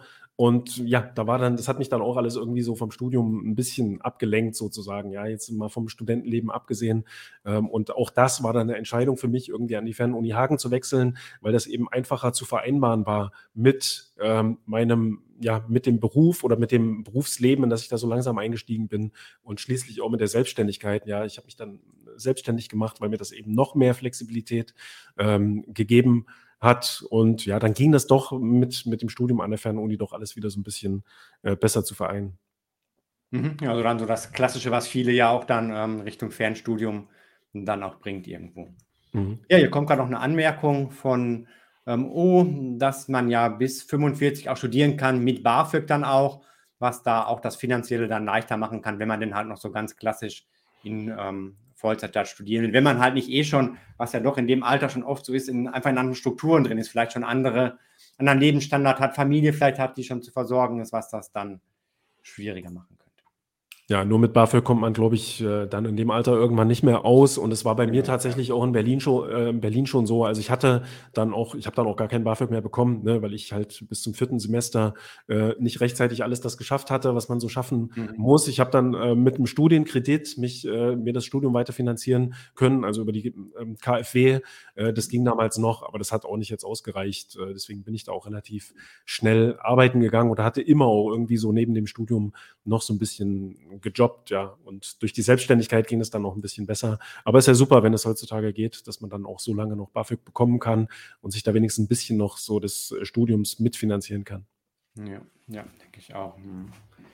Ja, ähm, vielleicht bleiben wir dann gerade für den Moment nochmal an der Fernuniversität in Hagen. Hm, vielleicht da nochmal so der Vergleich Präsenzstudium, Fernstudium, das schon vom, vom Lernen an sich, vom Drumherum schon ein bisschen was gesagt. Wie ist es, wenn, was du so ähm, von, zu den Inhalten sagen kannst, wenn du das vergleichst oder wie diese auch vermittelt worden sind? Dann gab es da Qualitätsunterschiede. War für dich das ein oder andere besser geeignet und ähm, ja, vielleicht auch, was war dann letztlich der Grund, doch auch an der Family Hagen das dann wieder sein zu lassen? Also Qualitätsunterschiede würde ich nicht sagen. Es war weniger, kam es mir erstmal vor, weil so eine Vorlesung, ne, da geht man dann irgendwie da jede Woche sozusagen hin, äh, in mehrere Vorlesungen natürlich im Semester und ähm, rein, also gefühlt nimmt man da sozusagen mehr Lernstoff auf und dann hat man noch die Übungen dazu und so weiter. Aber trotzdem Fern, an der Fernuni Kulturwissenschaften habe ich da äh, studiert, die ersten Semester. Da bekommt man natürlich auch erstmal riesige Reader äh, mit massig Stoff. Und die, der Stoff, der hat mich tatsächlich auch am Anfang so ein bisschen überschlagen oder erschlagen. Also ich habe mich dann so ein bisschen erschlagen gefühlt von diesen riesigen Skripten. Nun habe ich auch den Fehler gemacht, in den ersten Semestern äh, zu viele Module zu belegen, anstatt einfach erstmal eins, zwei, drei dabei, vielleicht ja, zu belegen und auszuprobieren, erstmal langsam zu gucken. Ähm, dann hat man, wie gesagt, in so einem geisteswissenschaftlichen Fach sowieso noch sehr viel mehr zu lesen äh, als in anderen Fächern. Vielleicht jetzt nicht so viel auswendig zu lernen, aber eben mehr zu lesen. Ne? Und da kamen dann eben solche Hefte und solche Reader an und so Massen. Für mich war das ein bisschen überfordernd. Äh, ich hatte aber nicht den Eindruck, ja, dass das jetzt von der Qualität her schlechter ist oder schlechter war, sozusagen äh, vom Lernstoff her, als das, was ich äh, so gelernt oder mitbekommen habe an der Präsenzuni. Äh, ja. Mhm. Ähm, ja, interessant. Und ich kann mich erinnern, ich habe an der Fernuni Hagen mal Psychologie angefangen, so aus Interesse und die ähm, Studien, ja, Hefte oder Blöcke sind das ja fast mit diesem zusammengeleimten. Das ist halt schon zum Teil, wirkt das schon recht erschlagen, kann ich gut. Ähm, mhm bisschen trocken auch, ne? Also ja, äh, wenn man in so einer Vorlesung ja. sitzt, dann ist es nochmal was anderes. Da hat man in der Regel ja auch noch eine Präsentation mit vielen Bildern und so weiter. Und an der Fernuni Hagen, da gab es dann erstmal nur so Textblöcke. Ne? Als Geistes Wissen oder als jemand, der sich für Geisteswissenschaftlichen, äh, Geisteswissenschaften interessiert und das studieren möchte, ist es ja okay halt, ähm, da liest man halt immer so viel, ne? aber es war dann schon irgendwie so ein bisschen anstrengend, anstrengend für mich ne? und hat jetzt nicht unbedingt viel dazu beigetragen, da wirklich motiviert äh, das Studium durchzuziehen. Ja, das war letztlich dann auch mit der Grund, dass du dann irgendwann gesagt hast, das ähm, bringt mir jetzt nicht mehr genug, um das fortzusetzen. Ja, das äh, war auf jeden Fall ein Grund, ne, die äh, Studienmaterialien. Ähm, was natürlich auch noch mit reinspielt, ist, dass ich an der Fernuni äh, sozusagen nochmal von vorne anfangen musste mit meinem Studium. Also es war jetzt nicht so, dass ich erfolglos war in den ersten Semestern. Ich habe beispielsweise in Philosophie ähm, eine Zwischenprüfung gemacht und habe natürlich einen Haufen Scheine auch gemacht gehabt, mhm. äh, Hausarbeiten geschrieben und so weiter. Und in Kulturwissenschaften an der Fernuni, was zwar vom Fach her und thematisch für mich äh, sehr interessant ist, ne, so ein interessanter Studiengang, der mehrere Fachrichtungen sozusagen in sich äh, vereint und so ein bisschen interdisziplinär in diesem Sinne äh, arbeitet. Ähm, oder ist. Ähm, aber ich musste irgendwie von vorne anfangen, weil mir irgendwie nur eins, zwei Module letztendlich anerkannt wurden. Ich glaube letztendlich eigentlich nur ein Modul. Äh, mhm ist mir anerkannt worden und den Rest ja, muss man dann irgendwie noch mal machen. Und dann fängt man halt mit Sachen an, die man eigentlich schon gelernt hat. Weiß ich nicht, wissenschaftliches Arbeiten äh, in Geschichte und solche Sachen, ja, was ich schon sozusagen vorher alles im Studium hatte. Das war jetzt auch nicht gerade motivierend für mich, aber da kann ja die Fernuni in dem Sinne nichts dazu. Ja, war halt einfach nur ein bisschen schade, dass da jetzt nicht viel anerkannt wurde. Aber das hat eben auch ein bisschen dazu beigetragen, dass ich da nicht sonderlich äh, motiviert war. Und was auch dazu beigetragen hat, war letztendlich, dass ich ähm, in dieser Zeit angefangen habe, meine Selbstständigkeit äh, aufzubauen. Ja, ich habe dann angefangen, die Plattform zu gründen, fernstudie.net äh, ähm, oder vorher hieß, hieß, die Seite noch ein bisschen anders. Äh, und an, ja, an meiner Selbstständigkeit sozusagen äh, zu arbeiten und ja, da, das lief dann relativ schnell ganz erfolgreich, zumindest für den Studierenden, äh, an. Ne? Und da war die Motivation natürlich noch geringer. Habe ich mich dann auch irgendwann gefragt, wozu soll ich jetzt eigentlich noch einen Abschluss machen, wenn ich jetzt äh, mit diesen Webseiten und auch mit meiner Selbstständigkeit als Lektor äh, ganz gut Geld verdiene, ja, dann trat das ganze Studium irgendwie immer weiter in den Hintergrund. Mhm, okay, du bist dann auch so in die Berufstätigkeit ähm, reingerutscht. Genau, ich habe es gesehen, deinem ähm, Lebenslauf 2007, das war ja so die ähm, Zeit dann an der Fernuni Hagen, als du dahin gewechselt hast, kam so die erste Berufstätigkeit, das Praktikum und mhm. ähm, im Grunde genommen warst du dann ab 2008 schon bis heute weitgehend durchgängig selbstständig in verschiedenen Bereichen. Du hast angesprochen als Lektor mit deinen Plattformen, die damals schon angefangen haben, mhm. mittlerweile mhm. auch mit ähm, deiner eigenen Agentur, die du da gegründet hast. Ich glaube, 2018 gab es da noch mal eine Phase, wo du vorübergehend als Webentwickler dann mal angestellt warst, aber ansonsten doch recht ähm, stringent die ganze Zeit durchgehend in der Selbstständigkeit. Mhm. Hm, aus deinem Erfahrungsschatz, was spricht für die Selbstständigkeit und was spricht vielleicht auch dagegen für all diejenigen, die vielleicht auch überlegen, ähm, ja, in die Richtung mal zu gehen und an der Stelle noch ein Hallo an Sheldrak, der auch regelmäßig hier mit dabei ist. Hallo. Also selbstständig äh, habe ich mich, also ich hatte ja, sieht man hier in dem Lebenslauf, 2007 ein Praktikum in einem Verlag gemacht. Das ging über ein halbes Jahr. Das hat schon irgendwie Spaß gemacht, aber ich habe relativ schnell auch gemerkt, dass ich da nicht so richtig hinpasse, nicht so richtig reinpasse. Ne? Ich meine, ich war damals eben auch sehr intellektuell, habe Geisteswissenschaften studiert und so, da fiel es mir dann halt auch schwer, ähm, damals noch mich da irgendwie in so ein Team einzufügen. Ja, alles so Sachen, äh, die eigentlich selbstverständlich sind oder sein sollten im Berufsleben. Und es hat mir nicht so richtig Spaß gemacht. Ich bin mit dem Chef dort auch nicht ganz so gut äh, zurechtgekommen, habe teilweise sag ich mal, eigensinnig gehandelt, ja, hab, hatte nicht mal Lust, da die Anweisungen auszuführen, äh, die ich dann dort bekommen habe, sozusagen, habe dann gedacht, das ist doch unsinnig, ich will das Buch aber jetzt eben so lektorieren, ähm, was ich dort machen muss und habe aber gemerkt, ich bin auch ganz gut, was die Arbeit anging. Ja, habe da auch mal viel Zuspruch und Lob äh, bekommen. War auch immer der Ansprechpartner, wenn es um irgendwelche Probleme mit Word und sowas ging äh, in dem Verlag. Also ich habe da schon sehr viel gelernt. Ne? Aber mein wichtigstes Learning, will ich mal sagen, war eigentlich, ich passe hier nicht in so einen äh, Job, wo ich irgendwo angestellt bin. Das passt irgendwie nicht so richtig zu mir. Und dann hatte ich tatsächlich in diesem ähm, Verlag oder in der, in diese oder während des Praktikums so eine Phase, wo mir keiner mehr Aufgaben gegeben hat. Also ich saß dann wirklich da so meine Zeit äh, einfach nur noch ab äh, und ja, wollte aber auch nicht ständig da irgendwo hingehen, fragen, ob ich jetzt noch irgendwas irgendwie machen kann. Ne, hab da dann irgendwie über einen Monat da meine Zeit abgesessen und dann habe ich gedacht, okay, ähm, dann mache ich mich jetzt eben selbstständig als Lektor, als Wissenschaftslektor mit den Tätigkeiten, die ich hier im äh, Verlag ausführe. Ich bin ganz gut, ja, das kriege ich auch als Feedback zu hören, äh, was Rechtschreibung, Grammatik und all diese Sachen angeht, was Formatierung angeht. Und dann habe ich in der Zeit dort, also in der Arbeitszeit, ja, ähm, darf man keinen erzählen eigentlich so, aber war halt damals so äh, meine erste Webseite gebaut, ne, als äh, so eine Dienstleistungswebseite für das Lektorat. Ja, und damals war es noch ganz einfach, auf diese Art und Weise äh, erste Aufträge zu bekommen. Das war noch nicht so überlaufen, sozusagen der Markt äh, mit Kollegen. Da war man einer der wenigen, also ich, äh, die eine Webseite hatten und da versucht haben, irgendwie äh, sozusagen Kunden zu gewinnen über die Webseite. Und es ging dann auch recht schnell. Ne? Ich habe dann recht schnell die ersten Kunden gewonnen, die ersten Arbeiten ausgeführt. Ich glaube, mein allererster Kunde war ein Doktorand aus Berlin, der da seine Arbeit irgendwie korrigiert haben wollte oder formatiert oder irgend sowas. Und ja, habe ich gemerkt, okay, auf diese Art und Weise kann ich ja auch ähm, noch ein paar Euro neben meinem Studium ähm, dazu verdienen. Ja, und neben dem Job in der Gastro, den ich da auch immer noch so ein bisschen gemacht hatte, ähm, und neben auch diesem Praktikum quasi ja, und so bin ich dann in die Selbstständigkeit gerutscht und habe gemerkt, okay, das kann ich ja alles von zu Hause machen, sehr mhm. praktisch, ähm, noch praktischer. Ich muss mir auch von niemandem was sagen lassen in dem Sinne, außer ja von den Kunden dann halt vielleicht. Und es macht auch Spaß, ja. Und ja, das ist eben die Flexibilität, ähm, die mir da von Anfang an eigentlich zugesagt hat.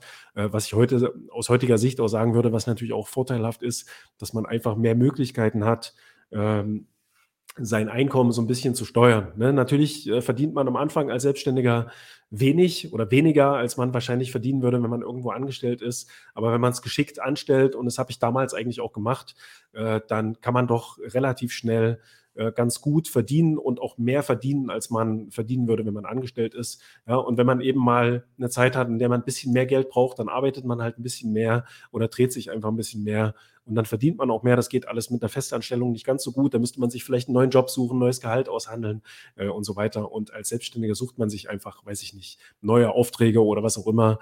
Ähm, oder ja, setzt sein Honorar sozusagen ein bisschen hoch oder wie auch immer.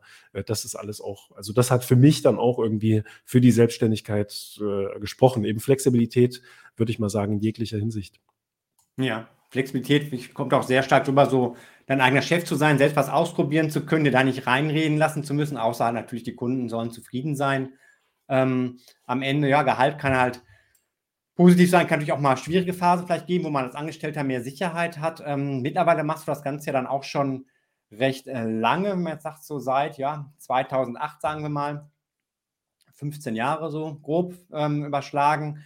Mhm. Mm, wie siehst du das jetzt so auch auf die lange Dauer? Ähm, siehst du weiter noch all diese Vorteile oder zeigen sich mittlerweile auch mögliche Nachteile in der selbstständigen Tätigkeit, wo du manchmal auch denkst, auch ja, als Angestellter wäre es vielleicht entspannter oder einfacher? Ja, das habe ich zwischendurch immer mal wieder gedacht, ne? Aber ich hatte jetzt auch nie so große Ansprüche. Also ich habe äh, eigentlich über die Jahre mal recht anspruchslos äh, gelebt, wie halt Geisteswissenschaftler dann häufig äh, so sind oder Menschen, die eine Geisteswissenschaft studieren. Und von daher war das okay. Ähm, es war immer okay, auch was ich verdient hatte und äh, die Arbeit hat halt auch mal Spaß gemacht. Ich habe halt sehr viel Lektorate gemacht ne? und sehr viel äh, Arbeiten äh, korrigiert. Also von daher, natürlich gab es zwischendurch auch mal Phasen, wo ich dachte, oder wo auch vielleicht noch wenig Aufträge und sowas reinkamen. Aber das war jetzt eigentlich nie so schlimm, dass ich dann da mich hätte arbeitslos melden müssen oder sowas. Ne? Ähm, natürlich, ja, die Nachteile, die habe ich auch recht schnell gesehen. Man muss sich auch um ganz viele Sachen kümmern, um die sich jetzt ein Angestellter nicht kümmern muss. Ja, das geht los äh, bei Versicherungen, ähm, ähm, ja, über, weiß ich nicht, Buchhaltung und solche Sachen und lauter so eine BWL- äh, Grundlagen, die man eigentlich auch ein bisschen beherrschen sollte oder ja, die man sich erarbeiten sollte als Selbstständiger. Das habe ich natürlich nicht gemacht. Also ich sage natürlich, ähm, natürlich als jemand, der eben Geisteswissenschaften studiert, hatte ich jetzt keine BWL-Kenntnisse und bin damals auch nicht auf die Idee gekommen, das vielleicht mal irgendwie mich damit auseinanderzusetzen. Ja, ich meine, ich habe mal dann, glaube ich, zwischendurch noch ein oder zwei Semester an der Fernuni Hagen Wirtschaftswissenschaften versucht zu studieren, weil ich dachte, vielleicht hilft mir das irgendwie, aber das hilft jetzt nicht wirklich. Ist eben Wirtschaftswissenschaft ähm, und äh, wenn man da das ganze Studium nicht durchzieht, lernt man da jetzt nicht gleich von Anfang an äh, so viel BWL-Grundlagen, dass einem das da in der, Weiter, äh, in der Selbstständigkeit irgendwie weiterhelfen äh, würde. Also jeden, der überlegt, sich selbstständig zu machen, ähm, dem würde ich raten, geht vielleicht mal zu einer IHK in eurer Nähe, guckt mal, was es da für Veranstaltungen gibt. Ja, da werden auch ganz viele äh, Möglichkeiten angeboten, ähm, die Selbstständigen helfen sollen, irgendwie so in diese Selbstständigkeit äh, zu kommen. Ja, Veranstaltungen, in denen man Buchhaltung lernt oder so, so ganz grundlegende äh, Dinge. Das habe ich damals alles nicht gemacht, ist mir auch so mit der Zeit dann alles so ein bisschen über den Kopf gewachsen, auf die Füße gefallen, ja, so dass ich mich dann zwischendurch auch tatsächlich mal entschieden hatte, ich gehe jetzt doch nochmal in die ähm, in eine Festanstellung, einfach um mal so ein bisschen frischen Wind vielleicht auch zu bekommen, einfach mal zu gucken halt, wie sieht das Leben auf der anderen Seite sozusagen aus, ja, als äh, Angestellter. Und ja, deswegen habe ich mich dann oder bin ich dann so 2017 müsste das gewesen sein, ähm, habe ich mich dann einfach nochmal anstellen lassen als äh, Webentwickler, ne? über ein halbes Jahr und habe da einfach nochmal geguckt, äh, wie funktioniert so eine Agentur beispielsweise von innen, habe da auch nochmal ganz viele Sachen gelernt, auch über Webentwicklung, Programmierung und sowas. Äh, ja, aber habe auch gemerkt natürlich, okay, das ist nicht, das ist jetzt nicht mein Ding. Das ist zwar gut, gerade um einfach nochmal ganz viele Sachen zu lernen, um Erfahrungen zu sammeln, um auch ja, Erfahrungen zu sammeln, wie funktionieren Teams und so weiter. Äh, aber da war klar, okay, ich gehe wieder zurück in die Selbstständigkeit, beziehungsweise bleib selbstständig und gehe da jetzt vielleicht den nächsten Schritt auch ja aus der Selbstständigkeit heraus mehr in Richtung äh, Unternehmertum. Mhm. Ja, und dann hast du ja auch deine ähm, Agentur gegründet. Ich muss mal gerade nachschauen. onblur.media, mhm. Agentur für Online- und Bildungsmarketing. Mhm. 2020, kurz bevor das mit der ganzen Pandemie äh, losging, ja, habe ich ähm, ja, die offiziell sozusagen gegründet. Ich meine, wir haben vorher schon so ein bisschen äh, geguckt, so was machen wir jetzt so in den nächsten Jahren und äh, ja, dann waren wir als Team erstmal zu zweit. Ne? Einer schneidet Videos, der andere stellt sich eben vor die Kamera und ja, daraus hat sich das jetzt eben entwickelt. Aber ich bin eben schon so lange selbstständig, ich kann auch nichts anderes mhm. äh, in dem Sinne. Ich meine, ich würde sicherlich einen guten Job finden, ja, wenn ich wollte, äh, als sei es als ähm, Entwickler, Programmierer, sei es irgendwo Marketing äh, oder sowas. Aber ich bin einfach auch halt Profi sozusagen in den Sachen halt, die ich hier mache. Dazu gehört eben auch so die Selbstständigkeit, die Organisation ähm, der Selbstständigkeit und all diese Dinge. Deswegen habe ich mich dann da eben entschieden, okay, ich gehe da jetzt wirklich voll rein. Ne? Ich ähm, werde jetzt äh, mehr so in, ja, in die unternehmerische Richtung gehen, eine Firma gründen, ja, ein Team aufbauen sozusagen von Leuten, die da mitmachen, einfach die da auch Lust haben, irgendwie mitzumachen. Ja, und ja, ich meine, du hast das ja mitbekommen, ich glaube so 2016, 17 wollte ich eben auch mal fernstudie.net, also die Webseite verkaufen. Das war, äh, glaube ich, äh, kurz nachdem ich aus der Agentur rausgegangen bin, äh, aus der Festanstellung, ich nicht so richtig wusste, okay, mache ich damit jetzt weiter? Mit meiner Selbstständigkeit, baue ich irgendwas von Grund auf neu auf. Ähm, und ja, im ja, im, im Laufe des Prozesses, ja, dieses Verkaufsprozesses habe ich mich dann eben dafür entschieden, okay, äh, ich bleibe jetzt bei diesem, bei diesem Thema, bei der Webseite, dem Thema Fernstudium. Das mache ich jetzt schon so lange, da kenne ich mich so gut aus. Ähm, da habe ich ein gewisses Expertenwissen auch, ja. Ähm, und deswegen habe ich die Seite dann nicht verkauft und ja, mich dann entschieden, so da jetzt voll reinzugehen sozusagen und dann da eben so nach und nach eine Firma draus zu gründen mit einem Team, ja, von, von Leuten, die sich dann da gemeinsam drum kümmern. Mhm. Ja, ähm, und ich glaube, so in der Zeit oder danach ging es ja dann auch so richtig los bei dir, dass du bei YouTube auch aktiver geworden bist. Und ähm, das läuft ja, nachdem was ich mitbekomme, auch sehr gut. Gibt ähm, großes Wachstum bei den Abonnentenzahlen. Und ähm, auch hier gibt es Feedback ähm, von, oh, jetzt muss ich mal gucken, ob ich es gerade finde. Genau, eure Arbeit hier in YouTube gefällt ihm oder ihr sehr gut. Und ähm, wir sind auch beide abonniert von O und besonders Christian, dein Video zum externen Abitur hat dort auch geholfen, diese Entscheidung letzten Endes ähm, zu finden. Und auch Sheldrak schreibt hier, dass er uns beide abonniert hat und immer wieder interessante Beiträge findet. Also da ähm, kommt das äh, wohl auch äh, gut an, ähm, gibt die Resonanz auch hier von den Zuschauenden heute Abend. Hm, wie bist du denn zu diesem Thema Fernstudium, auch für diese berufliche Tätigkeit gekommen? Ich meine, klar, du hast an der Fernuni Hagen da selbst was mitbekommen, aber daraus ähm, muss man ja nicht unbedingt dann auch einen, einen Job machen. Ja, das stimmt. Also ich habe damals, weiß ich noch, intensiv äh, überlegt und geschaut, ja, wie kann ich jetzt äh, im Internet Geld verdienen? Also so ganz einfach war es irgendwie und habe dann gesehen, ja, man kann beispielsweise, also es gibt ganz viele verschiedene Möglichkeiten. Eine waren eben die Dienstleistungen, die ich dann angeboten habe als Lektor. Äh, eine andere war eben, dass man eine Webseite aufbaut und versucht halt, wenn man viele Besucher hat, diese Webseite zu monetarisieren halt, wie man es nennt oder damals genannt hat. Ja, man blendet eben Werbung ein und je mehr Besucher man hat, umso mehr sozusagen bekommt man dann auch an Werbeeinnahmen. Also das war damals so der Versuch, äh, Webportale oder Webseiten aufzubauen, die dann einfach äh, über die Werbeeinnahmen auch Geld generieren, auch dann, wenn man eben, weiß ich nicht, gerade irgendwo im Park sitzt und sich die äh, Sonne aufs Gesicht scheinen lässt oder sowas. Ähm, das war damals ja, so das Thema, das ich geschaut habe, wie kann ich irgendwie noch so ein bisschen Geld verdienen mit relativ wenig Arbeit, also im Vergleich jetzt zu den Dienstleistungen, ja, wo ich ja meine Arbeitszeit tatsächlich so mhm. gesehen nach Stunden verkaufe. Ähm, und ja, dann gab es eben noch oder habe ich noch raus, rausgefunden oder gesehen, man kann auch über Provisionsgeschäfte sozusagen Geld zu verdienen oder Geld verdienen. Das ist ja heute eigentlich immer noch ganz genauso. Ähm, und das war eben im Bildungsbereich damals auch schon gängig, dass man ja, wenn man über seine Webportale, über seine Webseiten äh, neue Teilnehmer an Fernschulen beispielsweise oder auch Hochschulen, vor allem die privaten, vermittelt hat, da eine gewisse Provision irgendwie bekommen hat. Ja, und dann war das für mich eigentlich klar, okay, ich versuche irgendwie mal ein paar Portale oder Seiten in diesem Bereich aufzubauen. Das passt irgendwie zu Themen, die mich interessieren. Ähm, das, ähm, ich kann mittlerweile einigermaßen Webseiten bauen und ja, so fing das dann an.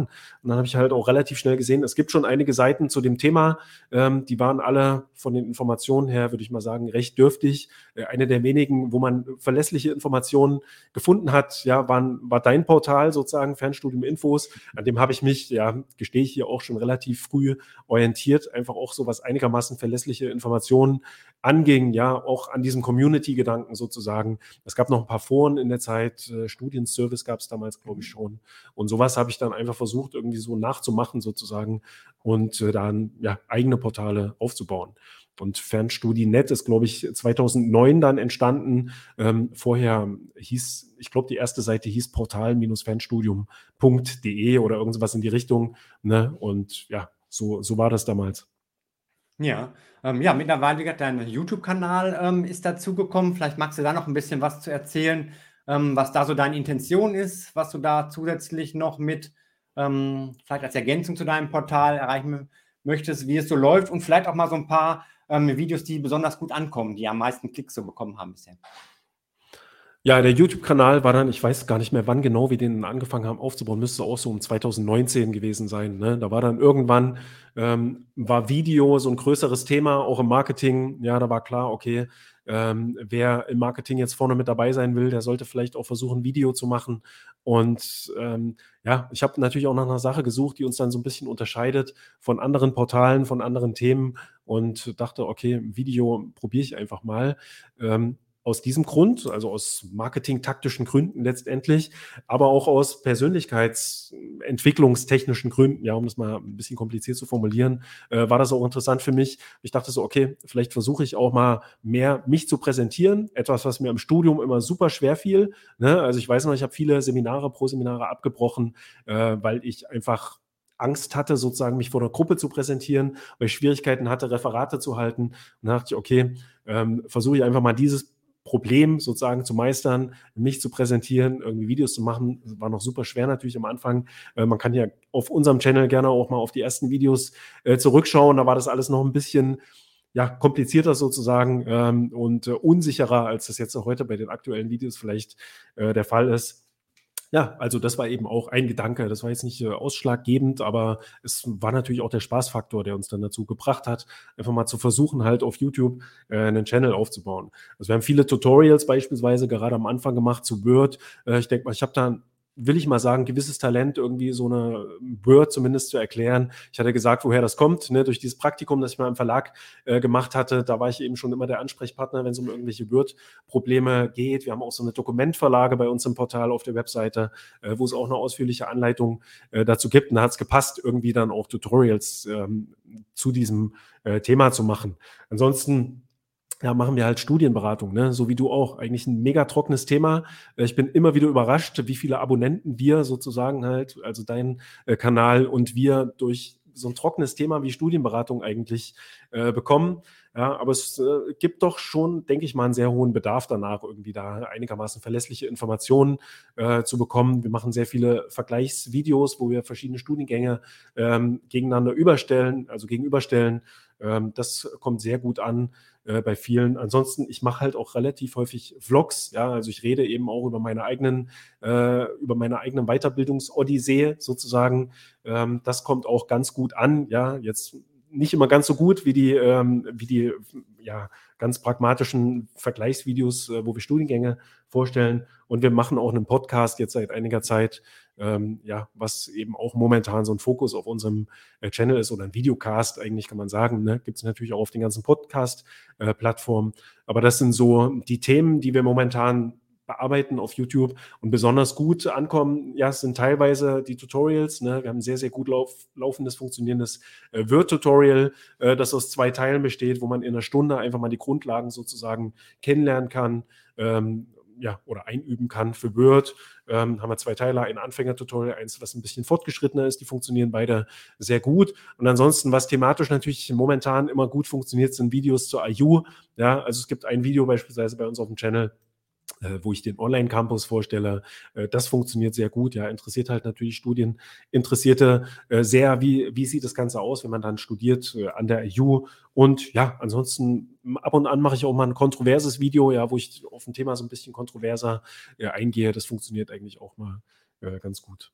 Mhm. Ja, spannend ist auch so, ähm, das, was ich so mitbekomme, dass einfach der Kanal sehr vielfältig ist. Du hast die Podcasts angesprochen, was ja auch im Grunde genommen ähm, ein Interviewformat ist, wo du ähm, Menschen oft dabei hast, die auch ganz praktisch Tipps geben zu Selbstmanagement oder ähm, sich zu ja, organisieren, motivieren irgendwo. Dann Neuigkeiten, klar, die IU, dadurch, dass da über 100.000 Studierende sind, ist natürlich immer eine große Zielgruppe dann da und ähm, ja, aber auch eine ganz persönliche Note bei dir und auf deine Weiterbildung, wo du selbst ja auch immer noch aktiv bist, ähm, jetzt oder seit einiger Zeit wieder sehr aktiv bist, kommen wir auch gleich noch zu sprechen. Ich möchte noch eine Frage hier aus dem Chat dazu mit reinbringen, die ich sonst auch gestellt hätte was denn so für die Zukunft bei dir an weiteren Projekten in Planung ist und da ansteht.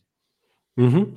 Also jetzt bezogen auf den YouTube-Kanal, ähm, also wir haben ja momentan den Podcast gestartet, ja, der läuft jetzt äh, seit einem halben Jahr ungefähr. Ich glaube, wir haben jetzt 15 Folgen zusammen. Der macht super viel Arbeit. Ja, für die viele Arbeit ist es manchmal, sage ich mal, traurig halt, wie wenig der gesehen oder gehört wird. Ähm, wobei das immer relativ ist. Ja, wir haben ja auf alle Videos eigentlich relativ wenig Aufrufe, aber ich denke immer, das sind Leute, die sehr, sehr interessiert sind irgendwie an diesen Themen und das ist mir irgendwie wichtiger, ja, dann sozusagen Leute zu erreichen, die da wirklich interessiert sind, sich dann da eben auch was mitnehmen. Also von daher ist jetzt äh, nicht so schlimm, wenn er so ein Video dann ähm, oder so ein Podcast nicht Millionen Aufrufe hat, äh, sondern eben nur so ein bisschen. Und ja, bei diesem Podcast werden wir natürlich jetzt auch mal erstmal noch eine Weile bleiben. Ne, der macht mir persönlich halt auch sehr viel Spaß, weil man einfach Menschen kennenlernt dadurch. Ja. Es macht auch Spaß, sozusagen für mich diesen Skill einfach zu lernen, äh, Menschen, ja, mit Menschen zu reden, Menschen zu interviewen, ja, oder ein Gespräch zu einem bestimmten äh, Thema zu führen oder eben auch das Gespräch zu führen, äh, so wie du es gerade machst, äh, Markus. Also es macht mir auch sehr viel Spaß. Da werden wir noch bleiben ähm, und dann mal schauen, wohin sich der YouTube-Kanal hinentwickelt. Ich denke mal, wir werden es noch ein bisschen öffnen, sozusagen für die Zielgruppe Studierende an sich.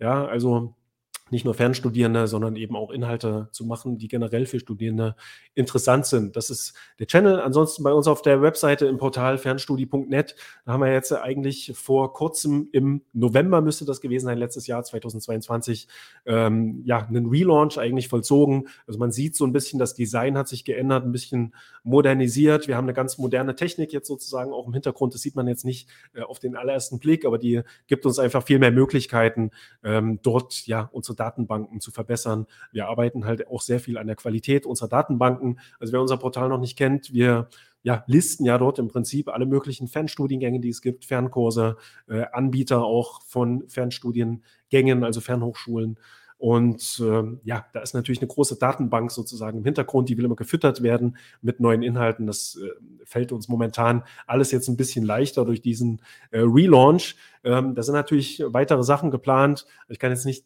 zu sehr ins Detail gehen, aber eine Sache, ähm, ja, von der es vielleicht jetzt in diesem Jahr auch noch etwas Neues geben wird. Also wenn man bei uns im Portal schaut, ja, da gibt es auch die Möglichkeit für, für ja, ähm, für Studierende oder auch für, für andere Zielgruppen äh, Online-Kurse sozusagen zu absolvieren. Also wir haben im Portal, also mit unserer Software auch so ein kleines LMS, also so ein Lernmanagementsystem, äh, ja, mit dem wir Online-Kurse bereitstellen können. Also so Videokurse, beispielsweise gibt es einen äh, Videokurs momentan, ähm, wo ich halt ähm, Word Grundlagen von Anfang bis Ende erkläre, ja, für Studierende und ja, der funktioniert ganz gut. Dadurch haben wir auch viel Erfahrung gesammelt, äh, was so Online-Kurse angeht. Und ich denke mal, da wird es dann dieses Jahr jetzt äh, auch noch die ein oder andere Sache geben, die dann interessant ist für Studierende. Also das mal so als kleiner Ausblick.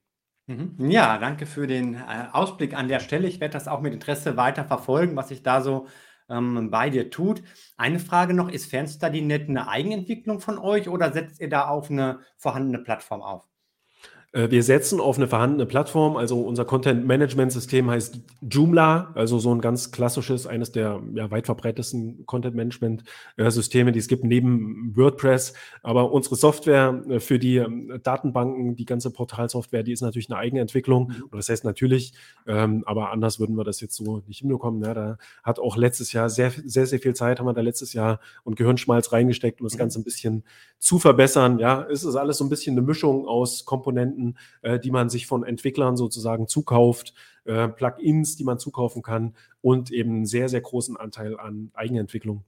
Mhm. Ja, ähm, ich finde, das kommt auch rüber bei der Seite, dass da viel ähm, ja, persönliche eigene Gestaltung drin ist und die dadurch auch was Individuelles hat und anders als ähm, ich das vielleicht im Moment so bei vielen Webseiten der Hochschulen den Eindruck habe, die sehr austauschbar wirken. Also klar, die haben unterschiedliche Studiengänge, vielleicht auch mehr oder weniger noch mittlerweile, aber wenn man auf den ersten Blick auf eine Seite schaut und das Logo nicht dabei hat, dann sehen die teilweise schon sehr, sehr ähm, ähnlich aus. Und da finde ich, ist FanStudyNet schon was sehr Individuelles. Man merkt, dass ihr da auch immer wieder was feinjustiert habt und ich denke auch genau halt auf deine Bedürfnisse oder die halt der ähm, BesucherInnen dann passend dabei. Mhm. Ja, du hast es vorhin schon angesprochen. Du vloggst auch über deine Weiterbildungsmaßnahmen und ähm, da gab es in den letzten Jahren ja auch einiges. Das würde ich gerne noch ein bisschen mit aufgreifen mit dir. Ähm, und zwar bist du jetzt ja auch so ein bisschen weg von den akademischen Studiengängen hin zu einigen Fernkursen, Fernlehrgängen, die du gemacht hast, auch zu Themen, die dich interessieren hier ähm, im Bereich Fitness, Stress, Mentalcoaching Und ähm, jetzt habe ich heute gesehen, letzte Nacht oder morgen ist ein neues Video zu kommen, auch ein weiteres Projekt, was jetzt ansteht bei dir. Mm, ja, da so ein bisschen die Frage, wie kam es nach einer gewissen Weiterbildungspause dazu, dass du da jetzt wieder aktiv geworden bist? Mhm. Vielleicht magst du auch verraten noch, das steht noch nicht hier jetzt im Lebenslauf, ähm, was neu mit dazugekommen ist. Und dann so als dritte Frage kann ich aber auch gleich nochmal drauf zurückkommen, würde mich interessieren. Du hast ja jetzt viele Erfahrungen mit Präsenzstudium, mit Fernstudium, akademischem Fernstudium an der Fernuni Hagen. Ähm, hast, glaube ich, auch mal kurz noch was an einer anderen Fernhochschule ausprobiert oder dir angeschaut zumindest und jetzt diese Fernlehrgänge. Teilweise hört sich ja so ein bisschen, dass einige sagen, ja, Fernlehrgänge, das ist irgendwie in Anführungsstrichen weniger, ähm, weniger Wert, bringt weniger für den Beruf vielleicht oder hat dann anderes Ansehen. Wie du das so siehst und welche Vorteile vielleicht auch diese Lehrgänge sogar haben können. Ich denke da zum Beispiel an Praxisorientierung. Mhm. Also hm, du sagst, ja, ich habe da so eine gewisse Lücke sozusagen im Lebenslauf, was diese Weiterbildung angeht. Ja, dazu muss man noch wissen, da gibt es auch ein Video dazu äh, bei uns auf dem Channel. Ich habe so um 2011, 12, ja, so, eine, so ein Burnout letztendlich gehabt. Also diese ganze Selbstständigkeit und so, das ist mir alles ein bisschen über, über den Kopf gewachsen, auch die Stadt äh, Berlin, ja, da war ich einfach nicht so richtig gemacht äh, für. Und äh, dann hatte ich eine Phase, da war ich jetzt nicht sonderlich daran interessiert, mich beruflich sozusagen weiterzuentwickeln. Ich habe eben meine, meine, bin meiner Arbeit als Lektor nachgegangen, ja, und habe mein Einkommen dadurch irgendwie äh, erwirtschaftet, aber ich hatte jetzt kein Interesse daran, sozusagen irgendwas Größeres irgendwie aufzubauen, hatte auch einfach nicht die Kraft dazu. Ne? Dadurch kam dann auch äh, durch diese Phase, durch diese Lebensphase das Interesse daran, äh, sich mit Fitness, Gesundheit und all diesen Dingen auseinanderzusetzen. Und ja, da gibt's äh, eine Lücke sozusagen, was diese Weiterbildung angeht. Ne? Also ich habe jetzt keine Zertifikate gemacht, nicht wirklich studiert in dieser Zeit, aber ich habe mich in der Zeit beispielsweise ganz intensiv mit vielen verschiedenen Themen auseinandergesetzt, ja, was eben Fitness, Ernährung und so weiter angeht. Äh, damit habe ich mich ganz intensiv auseinandergesetzt, jahrelang tatsächlich. Ähm, aber was ich auch gemacht habe, ich bin ähm, meiner künstlerischen Tätigkeit nachgegangen. Ja, das haben, haben wir jetzt noch nicht erwähnt, aber ich ähm, habe auch schon immer oder war auch schon immer irgendwie künstlerisch äh, tätig in der Zeit, in der ich äh, studiert habe, vor allem so schriftstellerisch, ja, ich habe immer viel geschrieben, habe dann in der Zeit oder in den Jahren so 2013, 14 auch angefangen, ähm, Bücher zu verfassen, Bücher zu schreiben, Literatur zu schreiben einfach und habe da sehr, sehr viel auch fotografiert. Also ich war da teilweise, ja, stundenlang jeden Tag da in Berlin unterwegs und habe da fotografiert, äh, habe da die Straßen, Menschen dort fotografiert und so. Das ist wirklich ein sehr, sehr... Kurz dazwischen, ist das Bild da im Hintergrund bei dir auch von dir selbst aufgenommen? Das Bild ist tatsächlich äh, auch von mir, ja. Das habe ich, glaube ich, 2012 oder so aufgenommen. Alexanderplatz kennt ja äh, jeder. Ja, das, ähm, ja, das ist ein Bild von mir. Ja, und das war eben damals das, womit ich mich wirklich intensivst auseinandergesetzt habe. Und ja, ich würde sagen, ich bin ganz gut geworden, was die Fotografie angeht, äh, über die Jahre, ja, und habe dann ja ein recht umfangreiches Werk ähm, ja zusammen fotografiert. Äh, das ist so umfangreich, dass ich das immer noch nicht alles so richtig sortiert habe. Also ich habe da noch tatsächlich so viele äh, Fotos, Fotografie aus diesen Jahren von 2000, ja, 12 bis 2016 ungefähr aus Berlin auf meiner Festplatte. Ein Bildband ist bis jetzt äh, daraus entstanden. Aber ansonsten, ja, das war das eben, worauf ich mich auch in diesen Jahren äh, wirklich fokussiert habe. Und da bin ich auch wirklich gut geworden, denke ich mal, ohne dass ich jetzt irgendeinen Kurs gemacht habe, ohne dass ich da irgendein Zertifikat gemacht habe, ohne dass ich Fotografie studiert habe oder sowas. Äh, mich hat dieses Thema einfach nur so interessiert. Ich habe mir da alles sozusagen angeguckt, was ich dazu gefunden habe, äh, Videos, ja, mich in Communities begeben und so, habe mich einfach nur mit meiner Kamera auseinandergesetzt und wirklich sehr, sehr viel Praxis äh, auch einfach gehabt, da jeden Tag unterwegs gewesen. Also deswegen gibt es da diese Lücke ja im Lebenslauf. Ähm, Habe ich jetzt nichts, äh, womit ich beweisen kann, sozusagen, äh, außer die, ja, die Werke dann an sich halt. So, und äh, irgendwann dann, ja, hatten wir ja vorhin schon darüber geredet, ja, kam dann eben auch so dieser berufliche Aspekt wieder ein bisschen mehr. Ich habe dann die ähm, Arbeit in der Agentur aufgenommen, fest angestellt und da kam dann auch wieder ein bisschen mehr so der Gedanke, ein bisschen mehr für das Berufsleben zu tun, was in dieser Zeit auch kam für mich, war der Gedanke oder die Frage danach, okay, möchtest du jetzt den Rest deines Lebens am Schreibtisch, am PC, am Rechner verbringen und ja, programmieren oder was auch immer, ähm, Online-Marketing betreiben, ja, ähm, irgendwelche äh, Tools ähm, benutzen, Webseiten bauen und so weiter. Ähm, oder möchtest du vielleicht dich perspektivisch auch ein bisschen in eine andere Richtung entwickeln, mehr mit Menschen arbeiten irgendwie, vielleicht in eine beratende Richtung ein bisschen mehr gehen. Und da war dann klar für mich, okay, das wird jetzt wahrscheinlich nicht von heute auf morgen möglich sein. ja, ähm, da wegzukommen sozusagen auch von diesem äh, PC-Bürojob, ja, weil das einfach gut funktioniert, es läuft gut, da habe ich Erfahrung, ähm, da, ja, da bin ich einfach gut drinne. Ähm, aber es ist vielleicht perspektivisch ein Thema für mich, mich dann sage sag ich jetzt mal, für die zweite Lebenshälfte auf ein etwas anderes Berufsleben vorzubereiten. Und dafür sind diese Weiterbildungen letztendlich gedacht, unter anderem. Ne? Ich will mich natürlich auch immer ähm, ja, thematisch mit Dingen auseinandersetzen, die mich interessieren. Dafür mache ich diese Weiterbildung. Und ja, perspektivisch möchte ich dann irgendwie in eine Richtung gehen, sozusagen, die so ein bisschen zusammenhängt mit den Weiterbildungen, die ich da mache. Und wenn man sich das anguckt, also ich habe eine Weiterbildung, ähm, gemacht zum Stress- und Mentalcoach. Ja, da geht es letztendlich um Coaching, da geht es um das Thema Stress, ja, was eben auch mit dieser Burnout-Erfahrung äh, zusammenhängt, äh, weil ich da, denke ich mal, auch sehr, ganz, sehr viel erzählen kann ähm, und auch beratend äh, tätig werden kann oder könnte. Ähm, ich habe eine Weiterbildung zum Fitnesstrainer gemacht, ja, oder habe die Trainerlizenzen äh, gemacht. Das war jetzt in den letzten Jahren äh, und aktuell, ja, das ähm, seit gestern sozusagen, äh, mache ich jetzt eine Weiterbildung äh, im Bereich Yoga, ja, oder eine Weiterbildung zum Yoga-Lehrer. Das heißt jetzt nicht, dass ich in diesen Dingen jetzt sofort arbeiten möchte oder beruflich tätig werden möchte, aber ich will zumindest in die Lage versetzt sein, darüber reden zu können, ja, da, darüber auch ähm, vielleicht auch in Videos beispielsweise äh, reden zu können und äh, ja, dann eine gewisse Kompetenz in diesen Themenbereichen aufzubauen, neben den Kompetenzen, die ich halt äh, in meinem Beruf sozusagen habe, ja, neben den, weiß ich nicht, betriebswirtschaftlichen äh, Kompetenzen und äh, den marketingtechnischen und so weiter. Ne? Das sind halt alles so Interessensgebiete, die ich mir aufbauen möchte für die nächsten Jahre, um einfach mein Berufsleben so ein ganz kleines bisschen in Richtung mehr Arbeit mit Menschen zu schieben. Mhm. Ja, interessant. Und trotzdem ja auch da wieder die Verbindung ähm, zum Fernstudium, weil es ja doch überwiegend Fernlehrgänge sind, die du absolvierst und das ja auch wieder dann mit reinfließt jetzt in deine Vlogs und sich da, finde ich, ganz schön ähm, verbindet dann auch mit. Das ist natürlich auch ein Aspekt. Ne? Wir haben ja auch, oder man sucht natürlich auch nach Themen, die man dann teilen kann äh, mit der Community. Und äh, da ist natürlich für mich auch immer interessant gewesen, dann etwas zu machen, sozusagen, ähm, was eben die Community auch macht. Ja, damit ich eben auch so ein mhm. Teil der Community bin, damit ich auch bleibe so in diesem Thema, äh, was das Fernstudium angeht. Deswegen ja, passt das natürlich alles super zusammen, äh, das Ganze auch als Fernstudium zu absolvieren oder Fernkurse in dem Fall. Mhm. Ja. Ähm, dann mal so die Frage, welche Unterschiede du jetzt siehst zwischen diesen Fernkursen, nicht akademischen Weiterbildung und ähm, dem akademischen Fernstudium, speziell jetzt an der Fernuni Hagen, so von der Aufbereitung der Materialien, vom praktischen Nutzen her ähm, mhm. und auch von der für dich ähm, empfundenen Wertigkeit her. Also natürlich ist, äh, sind, das habe ich schon bei der, bei der Weiterbildung zum Stress- und Mentalcoach gemerkt, ähm, ist das Ganze nicht für Akademiker geschrieben, also die Skripte.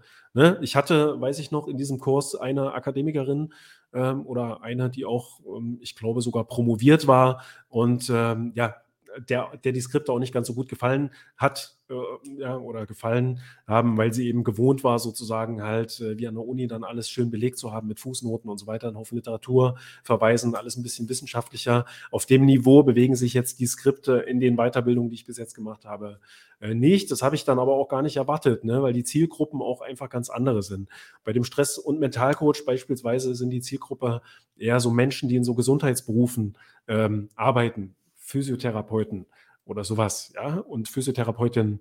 Und äh, ja, man braucht sozusagen auch nicht für diese Weiterbildung jetzt so unbedingt wirklich alles bis ins kleinste Detail belegt. So, da geht es eben so ein bisschen mehr um die Praxis. Da gab es auch noch die Praxisseminare. Äh, da geht es darum, ein gewisses Grundwissen irgendwie zu erlangen und dafür war das absolut äh, ausreichend. Ja, es hat, ist natürlich auch wichtig, äh, wie man sich dann auch mal selber mit dem Thema beschäftigt, über die äh, Stu Studienskripte äh, hinaus. Und das habe ich aber jetzt nie als Nachteil irgendwie empfunden. Wollte ich jetzt auch gar nicht. Ja, ich, äh, mir ging es jetzt nicht darum, sozusagen Skripte zu haben, äh, wo ich dann aufgefordert werde, nach jeder Seite mir jetzt äh, Literatur irgendwie zu dem Thema zu besorgen und in die Quellen sozusagen einzutauchen, ja, wie man das dann im Studium macht, äh, sondern es ging einfach darum, einen Haufen Fachwissen sozusagen in möglichst kurzer Zeit äh, intensiv zu erlernen, einzuüben, ja, und sich mit diesem Thema eben auseinanderzusetzen. Und wer das dann auf akademischem Wege tun möchte, der sollte halt dann eher an eine Uni gehen, ja, und weiß ich nicht, statt einem Ernährungsberater eben Ernährungswissenschaften mhm. studieren. Da lernt man dann eben auch ja, weiß ich nicht, äh, was die wichtige Fachliteratur in diesem Bereich sind, was die wichtigen äh, Wissenschaftler, Wissenschaftlerinnen in diesem Bereich sind und so weiter. Das lernt man in so einem Kurs äh, jetzt nicht unbedingt. Mhm. Ja, also da eine ganz hohe Praxisorientierung, die im Mittelpunkt steht. Mhm.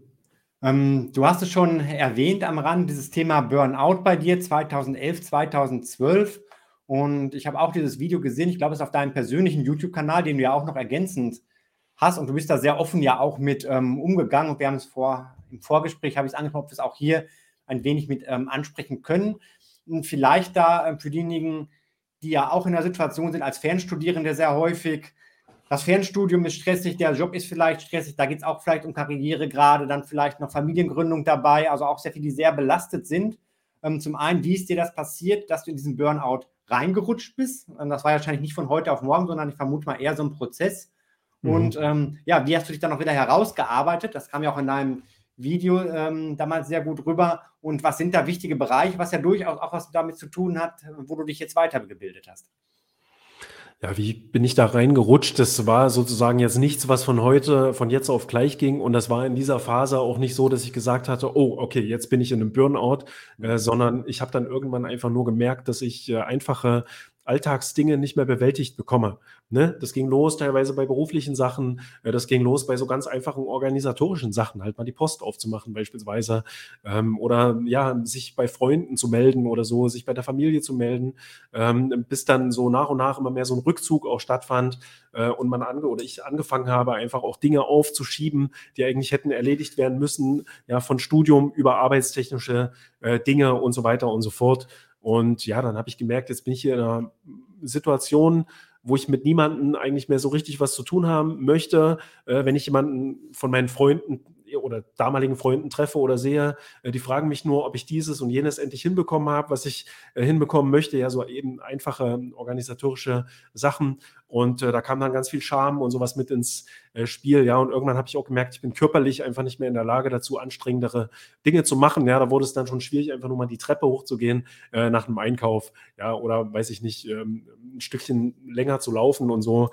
Äh, ich konnte nicht mehr richtig schlafen und all diese Sachen, die dann halt äh, symptomatisch für sowas äh, sind. Also das schließt sich dann alles so ein Jahr und irgendwann war ich dann eben einfach in so einer Phase, ähm, ja, wo ich gar nichts mehr irgendwie so richtig hinbekommen habe und dann aber auch gemerkt habe, okay, ich muss mich hier irgendwie wieder versuchen äh, zu fangen oder rauszukommen. Da hat mir beispielsweise die Fotografie dabei geholfen, ähm, dieses regelmäßige sozusagen ja, rauszugehen, in die Stadt zu gehen, spazieren zu gehen, Fotos zu machen, mal etwas zu machen, wo man nicht irgendwie so über sich selber nachdenkt, äh, sondern da versucht, irgendwas Künstlerisches auch, auch, zu schaffen und so. Das war auf jeden Fall äh, sehr hilfreich. Und dann habe ich eben auch angefangen, mich mit meinem Körper, ja, vereinfacht gesagt, einfach auseinanderzusetzen, damit auseinanderzusetzen, was fehlt mir denn eigentlich rein körperlich? Ne? Was fehlt mir ähm, ernährungstechnisch? Ja, gibt es vielleicht irgendwelche Vitamine oder sowas, was mir fehlt? Äh, was fehlt mir, weiß ich nicht, was Licht, äh, Luft und so weiter angeht? Äh, fehlt mir Bewegung irgendwie? Ja, mit diesen Dingen habe ich mich dann angefangen auseinanderzusetzen, ja, und ja, dadurch kam dann eben die Beschäftigung mit Sport, Fitness, Ernährung und all diese Sachen, ja, und das ist eben auch ein Begleiter sozusagen in, in diesen ganzen Jahren äh, seitdem geblieben. Deswegen ist das auch ein ganz wichtiger Punkt heutzutage in meinem Leben, weil ich einfach weiß, wenn ich das habe, wenn ich ausreichend ähm, Licht beispielsweise habe, ja, äh, viel frische Luft, äh, wenn ich mich regelmäßig bewege, ja, jetzt aber auch nicht übertrieben bewege, sozusagen wie ein Leistungssportler, sondern wirklich einfach so, wie mein Körper das äh, braucht, dann, dann geht es mir einfach besser. Wenn ich diese und jene Sachen esse, die anderen vielleicht nicht, ähm, dann geht es mir einfach besser, dann funktioniere ich besser und dann laufe ich nicht Gefahr, sozusagen nochmal in so einen äh, Burnout-Modus äh, zu kommen. Mhm. Ja, sich da so selbst ähm, auch da herausgearbeitet, auch, auch wieder wie Selbstständigkeit in der beruflichen Tätigkeit dich informiert, einiges ausprobiert. Ähm, und wie du auch sagst, ist ja auch ein Prozess, dabei zu bleiben, irgendwo Prävention zu ähm, betreiben. Als praktischen ähm, Tipps, die du noch mitgeben kannst, du hast einiges erwähnt jetzt schon. Licht ist wichtig, Bewegung im gesunden Maß, irgendwo das Ernährung mit angesprochen. Und vielleicht dann noch so zwei, drei ganz konkrete Tipps, was auch andere ähm, tun können, die bei denen es vielleicht jetzt nicht so das Berufliche ist, aber so diese ganze Fernstudiensituation und die merken, oh, so langsam könnte es kritisch werden, um nach Möglichkeit erst gar nicht in diese Situation zu kommen, weil ich glaube, es ist einfacher, vorher was zu tun, als wenn man schon da ganz unten ist, so wie du sagst, schon erstmal sich aufraffen muss, dann irgendwann für die ähm, ja, einfachsten Tätigkeiten sich dann zu motivieren. Ja, das ist ganz schwer. Also da kann ich jetzt keine pauschalen Tipps geben. Also ich kann vielleicht ein paar Sachen sagen. Beispielsweise sollte man jetzt nicht versuchen oder zumindest hätte es mir wahrscheinlich nicht geholfen, jetzt von einem Tag auf den anderen äh, ganz grundlegend irgendwas äh, total zu ändern, die Ernährung beispielsweise. Ne, einfach erstmal gucken, sich ein bisschen damit auseinandersetzen. Ähm, ja, wo, was sind eigentlich meine Bedürfnisse sozusagen, was jetzt Ernährung angeht und äh, da einfach mal gucken, was Bewegung angeht. Äh, wo sind jetzt eigentlich die eigentlichen Bedürfnisse? Ja, vielleicht auch mal in sich reinzuhorchen, was sind gerade die Gefühle, die ich habe? Irgendwie, was belastet mich gerade? Äh, wo gibt es äh, Dinge, an denen ich da irgendwie gefühlstechnisch auch arbeiten kann? Also das ist vielleicht was. Ja, ansonsten äh, denke ich mal, ist es auch wichtig, sich dann irgendwie versuchen, sozusagen Freiraum äh, zu schaffen, wo man eben mal nichts erledigen muss, wo man ähm, mal nichts für sein Studium tut, äh, sondern einfach nur mal eben da ja so in sich reinhorchen kann, wie ich das eben äh, gesagt habe. Also das wäre, denke ich mal, ganz wichtig, weil diese Zeit, die braucht man dann da irgendwie, um da möglichst halt ja sicher eben wieder rauszukommen aus so einer Phase, ein bisschen nachzudenken, Wellness zu machen oder was auch immer einem irgendwie äh, gut tut, ja, um sich zu erholen. Schlaf ist, denke ich mal, auch eine ganz wichtige Sache. Ja, ich konnte auch lange nicht richtig schlafen. Ich meine, war in, in einer Stadt wie Berlin, wenn man da mitten in Berlin lebt, äh, wie ich das damals getan habe, äh, in Friedrichshain war es auch mal laut, ja, ähm, und um mich herum sozusagen auch mal laut in, über die ganzen Wohnungen, die da waren. Und ja, musste auch erstmal lernen, wieder richtig gut zu schlafen sozusagen, sich damit vielleicht einfach mal aus, äh, auseinanderzusetzen. Ja, wie bekomme ich es hin, einfach jede Nacht mal regelmäßig tief zu schlafen, erholsam zu schlafen. Ich glaube, das ist schon ein ganz erster wichtiger Schritt, um einfach mehr leisten zu können, auch einfach und nicht in so einen äh, Burnout-Modus sozusagen zu rutschen. Mhm. Ja, vielen Dank auch für die ähm, ja, ich mal, sag mal, Denkanstöße, äh, die man da geben kann. Und ganz wichtig halt auch, da gibt es kein Patentrezept, sondern für sich selber zu schauen, was brauche ich denn, was hat mich vielleicht dahin geführt und was könnte mir jetzt dann auch gut tun. Mhm. Ja, Christian, wir kommen so langsam Richtung Ende unseres Gesprächs. Vielen Dank für deinen Einblick. Ich fand es sehr interessant, ähm, für mich noch mal mehr zu erfahren. So ein bisschen hatten wir auch sonst immer Kontakt, dass ich einiges am Rande schon mal mitbekommen habe und mh, hm, ja, auch daraus, glaube ich, für viele andere, die in vergleichbaren Situationen daraus was mitnehmen können. Ähm, so zum Abschluss meiner Gespräche möchte ich mal so ein bisschen in die Zukunft blicken. Wir haben vorhin schon mal zwischendurch auch nach der Frage von Sheldrak ähm, geschaut, was so bei dir beruflich an Projekten da noch anstehen könnte. Vielleicht ja geht es auch noch mal in Richtung ähm, bei dir irgendwann noch mal neue Standbeine, die du sehr aufbaust mit den Weiterbildungen, vielleicht Beratung. Hm. Wir haben ja jetzt nicht so sehr heute auf die Fernstudienbranche geschaut, wo wir uns beide mit beschäftigen. Da war ja auch, und das war ja auch ein Schwerpunkt noch, als ich bei dir war zu Gast, ähm, wo wir da einiges uns angeschaut haben. Vielleicht das jetzt so zum Abschluss hin. Wenn du dir die Branche anschaust, im Moment gibt es ja viel Diskussion, auch jetzt was künstliche Intelligenz angeht, WebGPT oder ChatGPT, ähm, da Automatisierung, KI. Hm, was ist so deine Prognose oder wo könnte so die Reise hingehen, was so die Landschaft der Fernstudienanbieter und insbesondere auch der Angebote und Methoden angeht?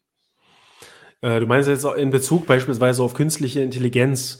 Ja, ich denke mal, das wird jetzt äh, in den nächsten Jahren nicht übertrieben wichtig, in dem Sinne, ja, dass die künstliche Intelligenz uns jetzt unsere wissenschaftlichen Arbeiten schreibt oder sowas. Aber das wird doch in einigen Bereichen äh, Einzug halten, unter anderem eben auch in der Studienberatung kann man jetzt schon beobachten, ähm, dass, ähm, ja, dass da schon versucht wird, irgendwie Menschen sozusagen ein Studienangebot vorzuschlagen, mithilfe von äh, künstlicher Intelligenz. Das denke ich mal ganz interessant.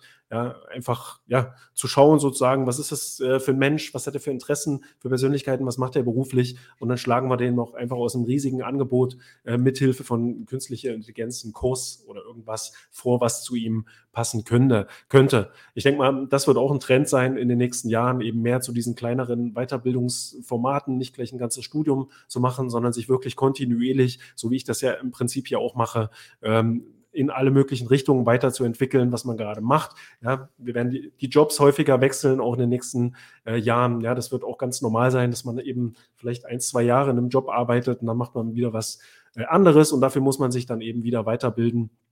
Und ja, ansonsten künstliche Intelligenz wird sicherlich auch an den Unis mehr Einzug erhalten, was äh, Korrektur vielleicht von Klausuren und sowas angeht.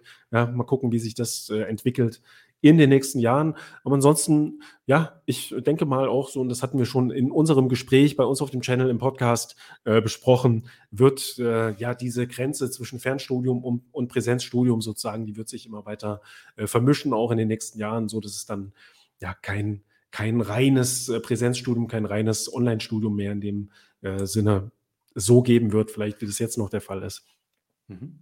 Ja, vielen Dank für diese Einschätzung zum Schluss. Ich denke, auf jeden Fall wird es spannend bleiben in dem Bereich. Da wird sich einiges dann auch tun. Vielen mhm. Dank für deine Zeit heute Abend, ähm, dass du hier mit dabei gewesen bist, so offen berichtet hast. Und ähm, ja, schauen wir mal, wie es zum Thema Fernstudium weitergeht und lass uns da auch gerne in Kontakt bleiben. Dann machen wir. Äh, vielen Dank für die Einladung, Markus, und äh, schöne Grüße an die Community nochmal. Bis bald.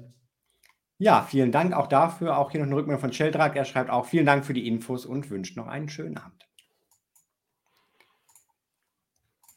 Ja, und dem schließe ich mich an der Stelle auch an. Ein Dankeschön an alle, die jetzt live mit dabei gewesen sind. Auch vielen Dank für die Fragen, die ihr in den Chat mit eingebracht habt.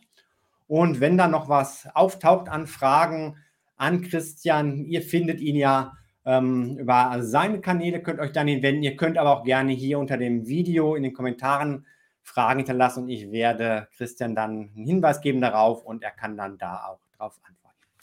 Wenn ihr das interessant fandet, dann gerne noch einen Daumen hoch für das äh, Video, abonniert den Kanal, aktiviert die Glocke, dann werdet ihr benachrichtigt bei weiteren Videos und Interviews rund um das Thema Fernstudium.